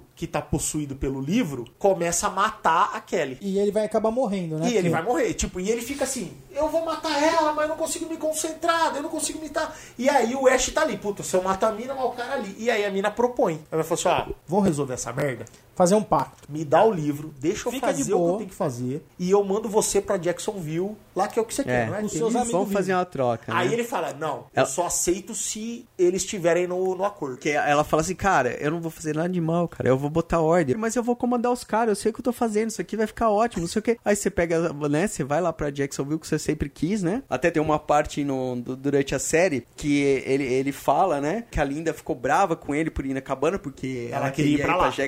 É. e não sei o que, não sei o que lá, que é o sonho E, e dele. ele levou ela pra cabana. É. E E, aí- ela fala, não, fica tranquilo, é o Ash. Eu quero levar os caras. Aí ela tira o livro da cara do Pablo pra provar que ela tem o poder pra resolver. Sim. Aí ele fala, você me dá mais 10 mil dólares? Por dinheiro do combustível. Aí ela, não, mas e o dinheiro do combustível? Não, beleza, o dinheiro do combustível eu te dou. Ele, Então, beleza. É. E aí corta pro carro, os três andando, e você fica ali, puta, o que, que o Ash aprontou pra enganar a mina Exato. e ter feito o balão e resolvido o problema? O que será que E aí você aconteceu? descobre que não, velho. Não, ele, realmente, aceitou o Ah, pacto. Ele é um preguiçoso, cara. A gente tá falando, acabou falando bem sucinto assim a parte da cabana, mas a série toda é boa. Mas a hora que chega na cabana. Aí é arrebenta, nostálgico, né? E as piadas, né? Tem uma hora que ele fala assim: quando tem um corpo ali, pro que o demônio não tome o corpo, ele tem que acabar, né? Ele pega a Michelle e fala assim: "Ó, Michelle, desculpa, eu vou, eu vou ter que te Picotar. picotar, mas não lembra dessa parte do nosso É, relacionamento. quando você lembrar da gente, não, lembro- esquece isso. esquece isso. Não, mas Não é. sei o quê. Não, mas o, o filme. ah, essa parte da cabana é muito nostálgica. A parte que ele luta com, o- com, O Evil Ash? com o Evil É. Ash, cara, é muito, muito bom, boa. né? É cara, muito é muito boa. E quando ele vai descer no porão, que aí na- naquele grupo de turistas que levam a galera, sobra uma das minas, né? Porque quando eles estão na floresta lá, acabam morrendo, dois deles acabam morrendo. Os né? namorados, né? Os Os namorados, a irmã. E, e aí sobra a menina que E quer aí a pegar menina o fala Pablo. assim: Não, Kelly, você fica aqui, né? Fica, Fica caminho aqui. fica, aqui, fica aqui, vai dar tudo certo, a gente vai te salvar, não sei o que, não sei o que lá, Kelly, então não sei o que. A menina fala assim: Eu também vou ser salvo. Fica perto dela, Eu pro... Você Eu promete que me prometo. salva, eu prometo que você. E eu? Fica com ela. fica com ela aqui, não sei o que. Essa mina é a pior morte de todas, né? É, a pior. Essa Mina. mina é a que sofre no- no- É. na morte, cara. Necronomicon Ex Mortis, the Book of the Dead. E aí acaba a série com o seguinte status: os três estão salvos. Num acordo. Eles estão ouvindo o rádio, assim, o Ash e tal. Ô, ô, Ash, será que a gente fez a coisa certa tal, né? O, o Pablo e a Kelly, né? Bom, não sei, né? A mina, os demônios. Não, fica tranquilo. Ela tá? sabe o que Ela faz. sabe o que faz. Ela falou, foi ela que escreveu o negócio. Ela vai Ela só quer demônios. trazer é, o controle na Terra, a paz, não sei o que, não sei o que lá. Aí o Paré começa a tocar o rádio, né? Ah, tipo... Os demônios estão atacando a cidade. Plantão, buracos, não sei nas quantas, aí o caos na cidade, e a cidade tal, não sei o que, as autoridades dizem pra você não sair de casa, e não sei o que lá, não sei o que lá. Aí ele fala, ah, vocês sabem como é esse negócio de jornalismo, é sensacionalista. Aí aí põe música, aí põe a som, aí põe o som, tá ligado? Aí começa a abrir os buracos, na atrás estrada. deles, assim, ele pega o carrão né? com o trailer e vai embora. É. E aí a gente sabe que assim, a série continua. Tem, Tem, a terceira tá temporada esse bom. ano que já foi. Já, já deve ter. Já deve estar até gravada, já É. que tá prestes a estrear. É. A série foi muito nostálgica pra mim e ela foi muito divertida. É eu, muito eu reassisto os filmes e eu adoro. Mas, cara, a série me trouxe o mesmo sentimento que eu tive as primeiras vezes que eu assisti. Aquilo me deixou muito, muito feliz E assim, de ver aquilo sendo Tem feito. o horror, porque Tem. tem as cenas tensas, escuro, susto, morte, prego, dilaceração. E, E tem a comédia na dose certa. O Bruce Campbell agora é um bom ator, né? Quando Ele- não foi? Você assiste Evil Dead 1, o cara era travadão, ele não sabia nem Não, falar. ele- cara. ele é um bom- ele é um agora ele ótimo tá solto, agora ele, Ele é um- agora ele é é, o Ash que demais, cara. conhece. E é um cara canastrão, faz as piadinhas. Não, e outra, cara, você enxerga no Ash que, assim, as piadas preconceituosas e racistas dele, mano, combina com o personagem, cara. você olha pra você imagina ele falando. Isso é né, uma cara? coisa nova, porque isso não tinha nos filmes. É. O que mostra que esses 30 anos fizeram ele ser mais amargo, né? É, ele virou é, um cara mais amargo em 30 É, anos. ele é mais, mais irônico, né? Os comentários dele, do racista, ceticista, todos os istas existentes, é um lance meio que do tipo, tira uma onda que você é mexicano, mas eu gosto de você, cara. Eu, É isso aí, Eu tô, é isso aí. tô, tô arriscando minha vida pelo cara. Ele não-? Ele, ele não é... é- machão com as minas, porque ele acha que ele tem que comer todo É, mundo, mas, ele se preocupa ele com se preocupa, minas. é, tá? Ele não é um preconceituoso de verdade. Ele, Ele- ele tira exato, onda com ele você. Ele tira onda, ele tira Ele, onda. não- ele é um cara politicamente incorreto. E eu acho até legal, cara, porque hoje, né, se a gente pegar a mídia em geral hoje, que tá chata pra cacete. é politicamente correto, Politicamente né, correto total. Essa série, por ser uma série que não vem do mainstream, que não vem do Netflix, por exemplo, que é, um- é uma mídia totalmente politicamente correta, que só fica ali te empurrando coisas politicamente Cara, é corretas. só você ver esse novo super sucesso do 13 Reason É isso aí. Reason Tem que ser Why. politicamente correto, né? Cara- esse é o novo mantra. E assim, esses caras conseguem resgatar toda essa diversão e te entregar um treco divertido e mandando um dedo médio pra isso aí, tá ligado? Assim, ó, É, foda-se, velho, eu foda-se, faço do meu foda-se, jeito. foda-se. E é isso aqui. E, cara, é muito, É muito bom, bom cara. É eu muito acho que é uma série que vale a pena pra quem é fã de Evil Dead e pra quem não é fã de Evil Dead. Com certeza. É óbvio que se você assistir os filmes, você vai aproveitar mais, mas eles recapitulam tudo que é importante e dá uma resumida no que aconteceu em que Gerais. filme. A série poderia acontecer sem a existência do filme, vamos Poderia. dizer assim, É. né? É uma série que para em pé sozinha. Se você assistir os filmes, você vai ter mais. Você vai ter o apreço por um cara que não tem uma mão e usa uma motosserra. E você vai uma entender, 12 cano você vai entender por que, que o cara não tem. Eles se explicam na série, mas se você ver os filmes, você vai ver o cara em ação daquele É. jeito, né? Vai fazer mais sentido. Quando ele não quer descer no porão, quando ele tá na cabana, que ele fala: Não, o porão eu O acho porão que eu não não, vou. Por que ele tem medo do fudeu, porão? é. Se você assistir os filmes, você vai entender por que que ele tem medo do porão e tal. É. Ou uma coisa legal que os caras fizeram na série, saber de tudo isso não estraga. Não, Não. estraga. Não Não estraga. Pelo contrário, né? Eu acho que te mais- dá um a mais, assim, É. né?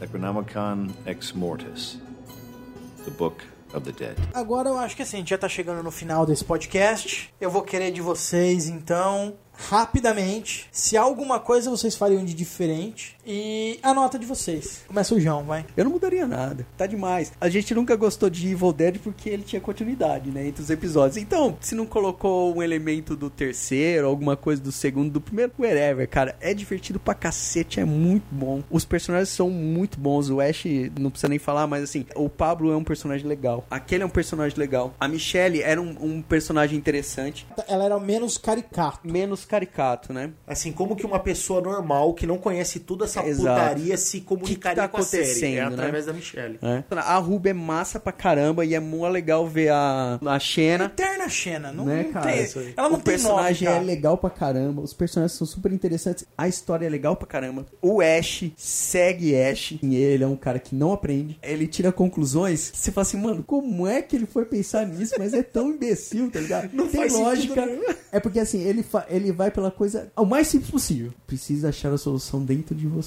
Eu tenho que enterrar o bagulho. Enterre, né? Onde tudo começou, não sei o quê. Ah, velho, é pegar o livro, abrir um buraco na cabana, botar o livro lá dentro, tampar de terra e ir embora. Tanto que quando a Ruby descobre esse plano, ela fala: Não é possível, Não é que você possível, acreditava que você é, ia cavar um buraco Não, botar né? o livro lá. Quando ele- Alguém ia achar esse livro, cara. Quando ele tá na cabana, no final, e começa a ter as possessões daqueles turistas e tal, escorre um sangue pro Necronomicon. O Necronomicon fala com ele. Ele fala assim, cara, não adianta me enterrar na cabana.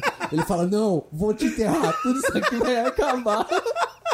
E assim, ele faz a, a- primeira temporada exatamente do início ao fim. E ele vai que vai e vai muito bem, cara. É muito legal ver. É a melhor performance do Bruce Campbell como Ash. A gente nunca tinha visto o Ash no bar. Ter catar uma mina, interagindo com os vizinhos, no trabalho. Então, assim, isso também contribuiu pra que falasse, pô, o Bruce Campbell tá mandando É, você dá Ash. mais elementos. E, cara, sensacional. Não mudaria nada nessa primeira temporada. Achei que todo, foi tudo muito legal. Eu me apaixonei desde o primeiro minuto. Pela série, achei demais. cara. E sua nota, cara? Eu vou, assim, eu vou dar 9,5.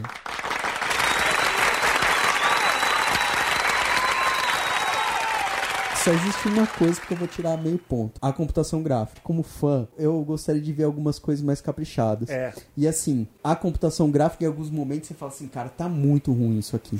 Parece que foi mal acabado, é. né? Parece que é até um protótipo que faltou uma arte final Sim. ali. É, eu senti isso também. Mas é a única coisa. Então eu vou tirar meio pontinho. Mas assim, é o detalhe. E você, Adilson? Cara, eu acho que assim, a série é quase que irretocável pra TV. É uma das melhores coisas que eu vi nos últimos muitos anos. E é um capricho pra quem é fã e pra quem não é. Terror comédia não é um dos meus gêneros preferidos. Poucas coisas de horror comédia me agradam. San Raimi é uma delas e assim, é no seu primor. Eu acho a série mais legal do que os filmes e eu adoro Evil Dead 1. Não é o melhor, mas é o que eu mais gosto. E a série é melhor. Acerta no tom, a hora que tem que ser comédia é comédia, a hora que é horror é horror. Os personagens são muito legais. É politicamente incorreto, o que eu acho que já ganha um monte de ponto, porque hoje tá chato, tudo tá chato na mídia.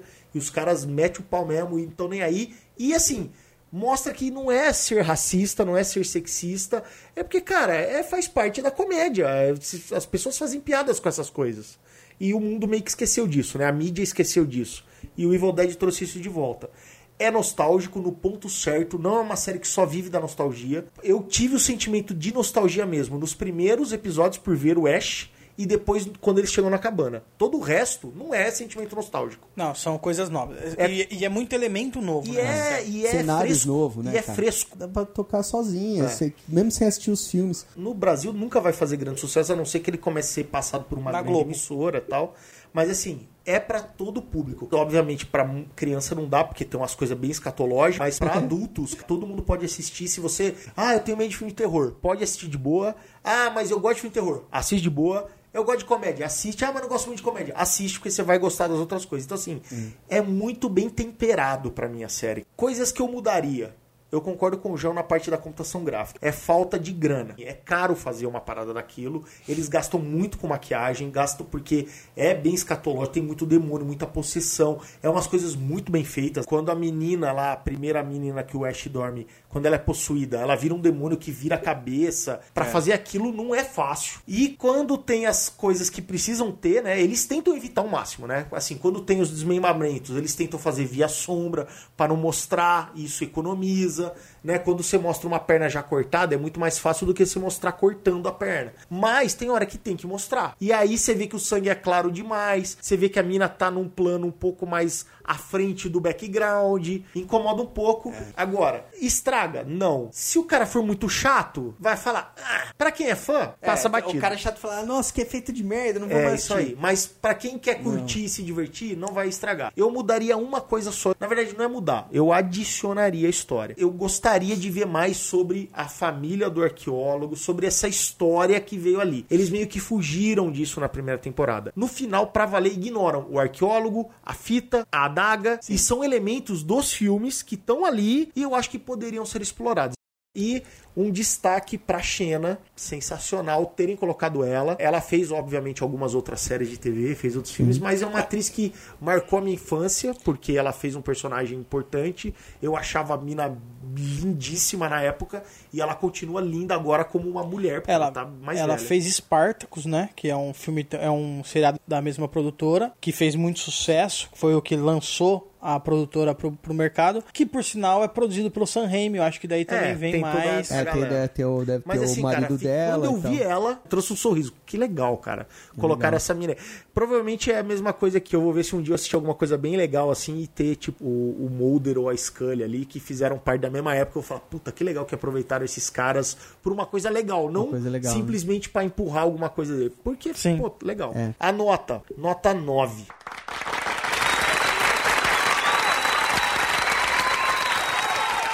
É porque assim, eu acho que dá pra tirar mais daí. Vão tirar, porque é fudido, cara. É a maior nota que a gente deu até agora em qualquer coisa. Então, É. pra mim, é fudido. Tinha que estar no mainstream isso aí. Todo É. mundo ia gostar e é uma pena que é tão difícil de chegar nessa série pro grande público. Tem que procurar na internet. É, não tem nem nenhum canal aí, nem aberto nem fechado aí Acho que que passa não. isso. Acho que não. Bom, galera, a minha opinião é mais ou menos a mesma de vocês. Eu tive um probleminha com, com a parte gráfica, a parte que vai pro computador mesmo, pro CGI, é ruim, é fraco. Nada que te impeça de assistir, é só uma coisa que. Tudo muito bem caprichado até esse momento. Esse momento que sente a hoje- falta do capricho. E aqui hoje até a TV tá muito foda. Hoje não, não É, tem mais espaço i- esse, pra esse erro, tipo. né? É, tipo, parece coisa feita aqui no Brasil, não parece coisa feita na gringa. É a única coisa que, que diz tudo e todo o resto. Todo o resto tá sensacional. Aí de repente você fala, esse sanguinho aí podia Lo- ser mais é, hora. Logo, logo que eu assisti a série, eu não sabia do problema do, dos estúdios, então eu senti muita falta do 3, que é um dos meus filmes preferidos. Eu acho que o primeiro e o terceiro são os meus filmes preferidos.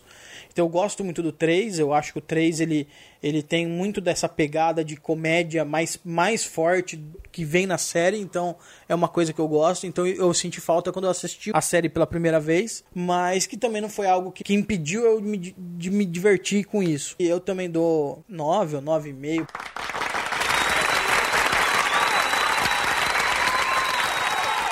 Eu acho que eu só não dou 10 porque pra dar 10 o bagulho tem que estar perfeito e, e a gente consegue achar alguns, alguns defeitinhos aqui e ali. Vale o ingresso, mano. Já que não tem como, vai pro torrent e pronto. Vale a pena. A gente não vai disponibilizar porque não é o papel Não nosso, é o mas nosso assim, não papel. é difícil de achar. Se, vi, Não se é vira e, e dá um jeito. Cara, qualquer É site de série tem Ash vs Evil Dead. Eu tô só empolgado pra assistir a segunda. Só não assisti a segunda ainda porque eu tô editando podcast. Mas assim que eu acabar, eu vou pra Eu segunda terminei temporada. a primeira e já fui É, assistir eu a não, segunda, eu não velho. comecei a segunda porque eu tava terminando de assistir algumas que eu já tinha baixado e estavam na fila e eu acabei deixando a segunda pra depois. É, e esse ano tem a terceira. O Sam Raimi disse que Evil Dead agora é isso, não vai ter longa Filmes? de Evil Dead. Antes da série tinha planos pra se fazer uma continuação do remake. Antes do remake teve planos pra se fazer um Army of Darkness 2, mas assim, isso foi cancelado pro remake e a continuação do remake foi cancelado por conta da, da série. E assim, como a série tá indo bem, a não ser que eles errarem muito a mão aí, eles vão contar a história de Evil Dead e essa vai ser o e esse vai ser a mídia. E esse vai ser o ponto final também, né? Logo, logo o Ash não dá conta também, né, cara? Pô, tá ficando velho, mano.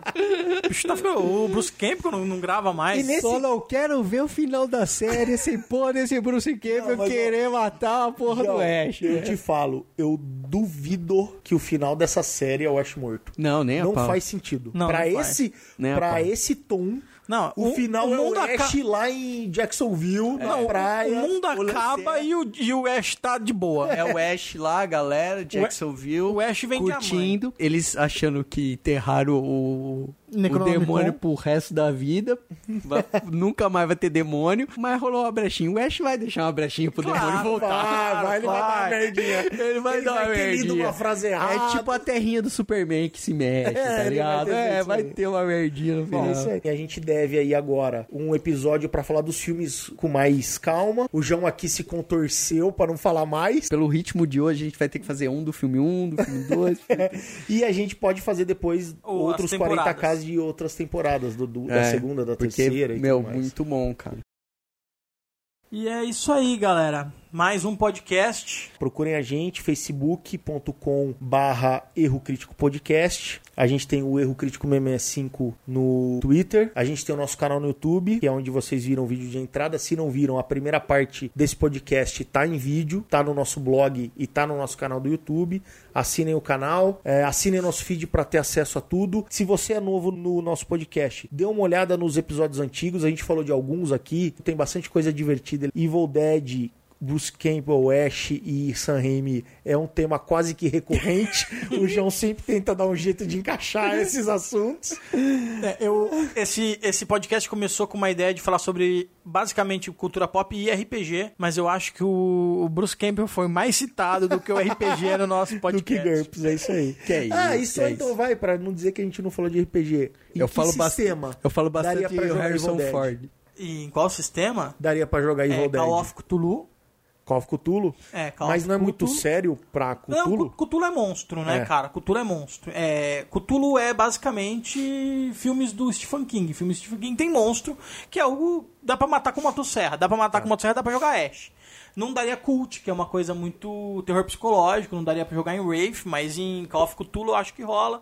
Dá pra jogar em Toon, Dá pra jogar em Tum. Dá pra jogar em Toon, dá pra jogar em GURPS, imitando um pouco a realidade do GURPS, do sistema do GURPS. É, não dá pra ser, porque você não conseguiria botar uma motosserra num cotoco. Então, mas assim, se você, se você passar por cima de algumas regras do GURPS, dá pra jogar em GURPS, eu acho. É, a, a, a motosserra é mais fácil do que fazer uma mão mecânica. É, é a verdade. mão A época medieval. é um...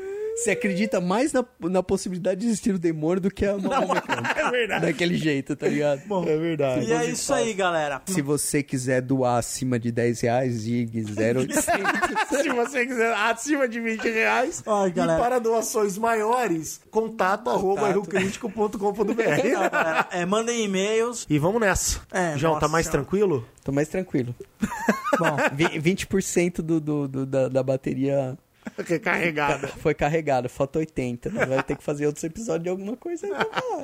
bom. Tá certo. É Então, aí, beleza. mano. Próximo episódio que a gente tiver todo mundo junto, sou eu que vou tocar, né? É isso aí. E a gente vai falar de um dos filmes de super Vamos falar de super-herói de novo, mas a gente vai falar de um filme das antigas, que não é mainstream, não é da Marvel, não é da DC, mas é um dos filmes preferidos que eu tenho de super-herói e que agora tem a ver com o que tá acontecendo aí num, num filme novo do cinema. E a gente vai falar de Corpo Fechado.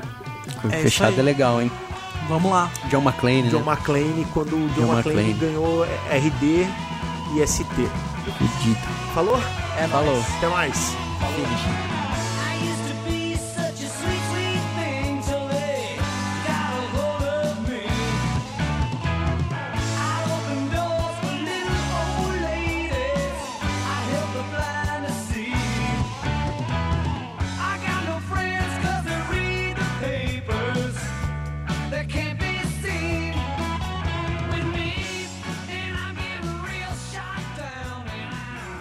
Deve ser um padrinho de casamento do outro, batido É, deve ter do essa- outro, é, essas deve paradas aí. Não, É, deve ser tudo judeu, então é um bar de É. do outro. Pra fazer sucesso em Hollywood, você é judeu. No more Mr.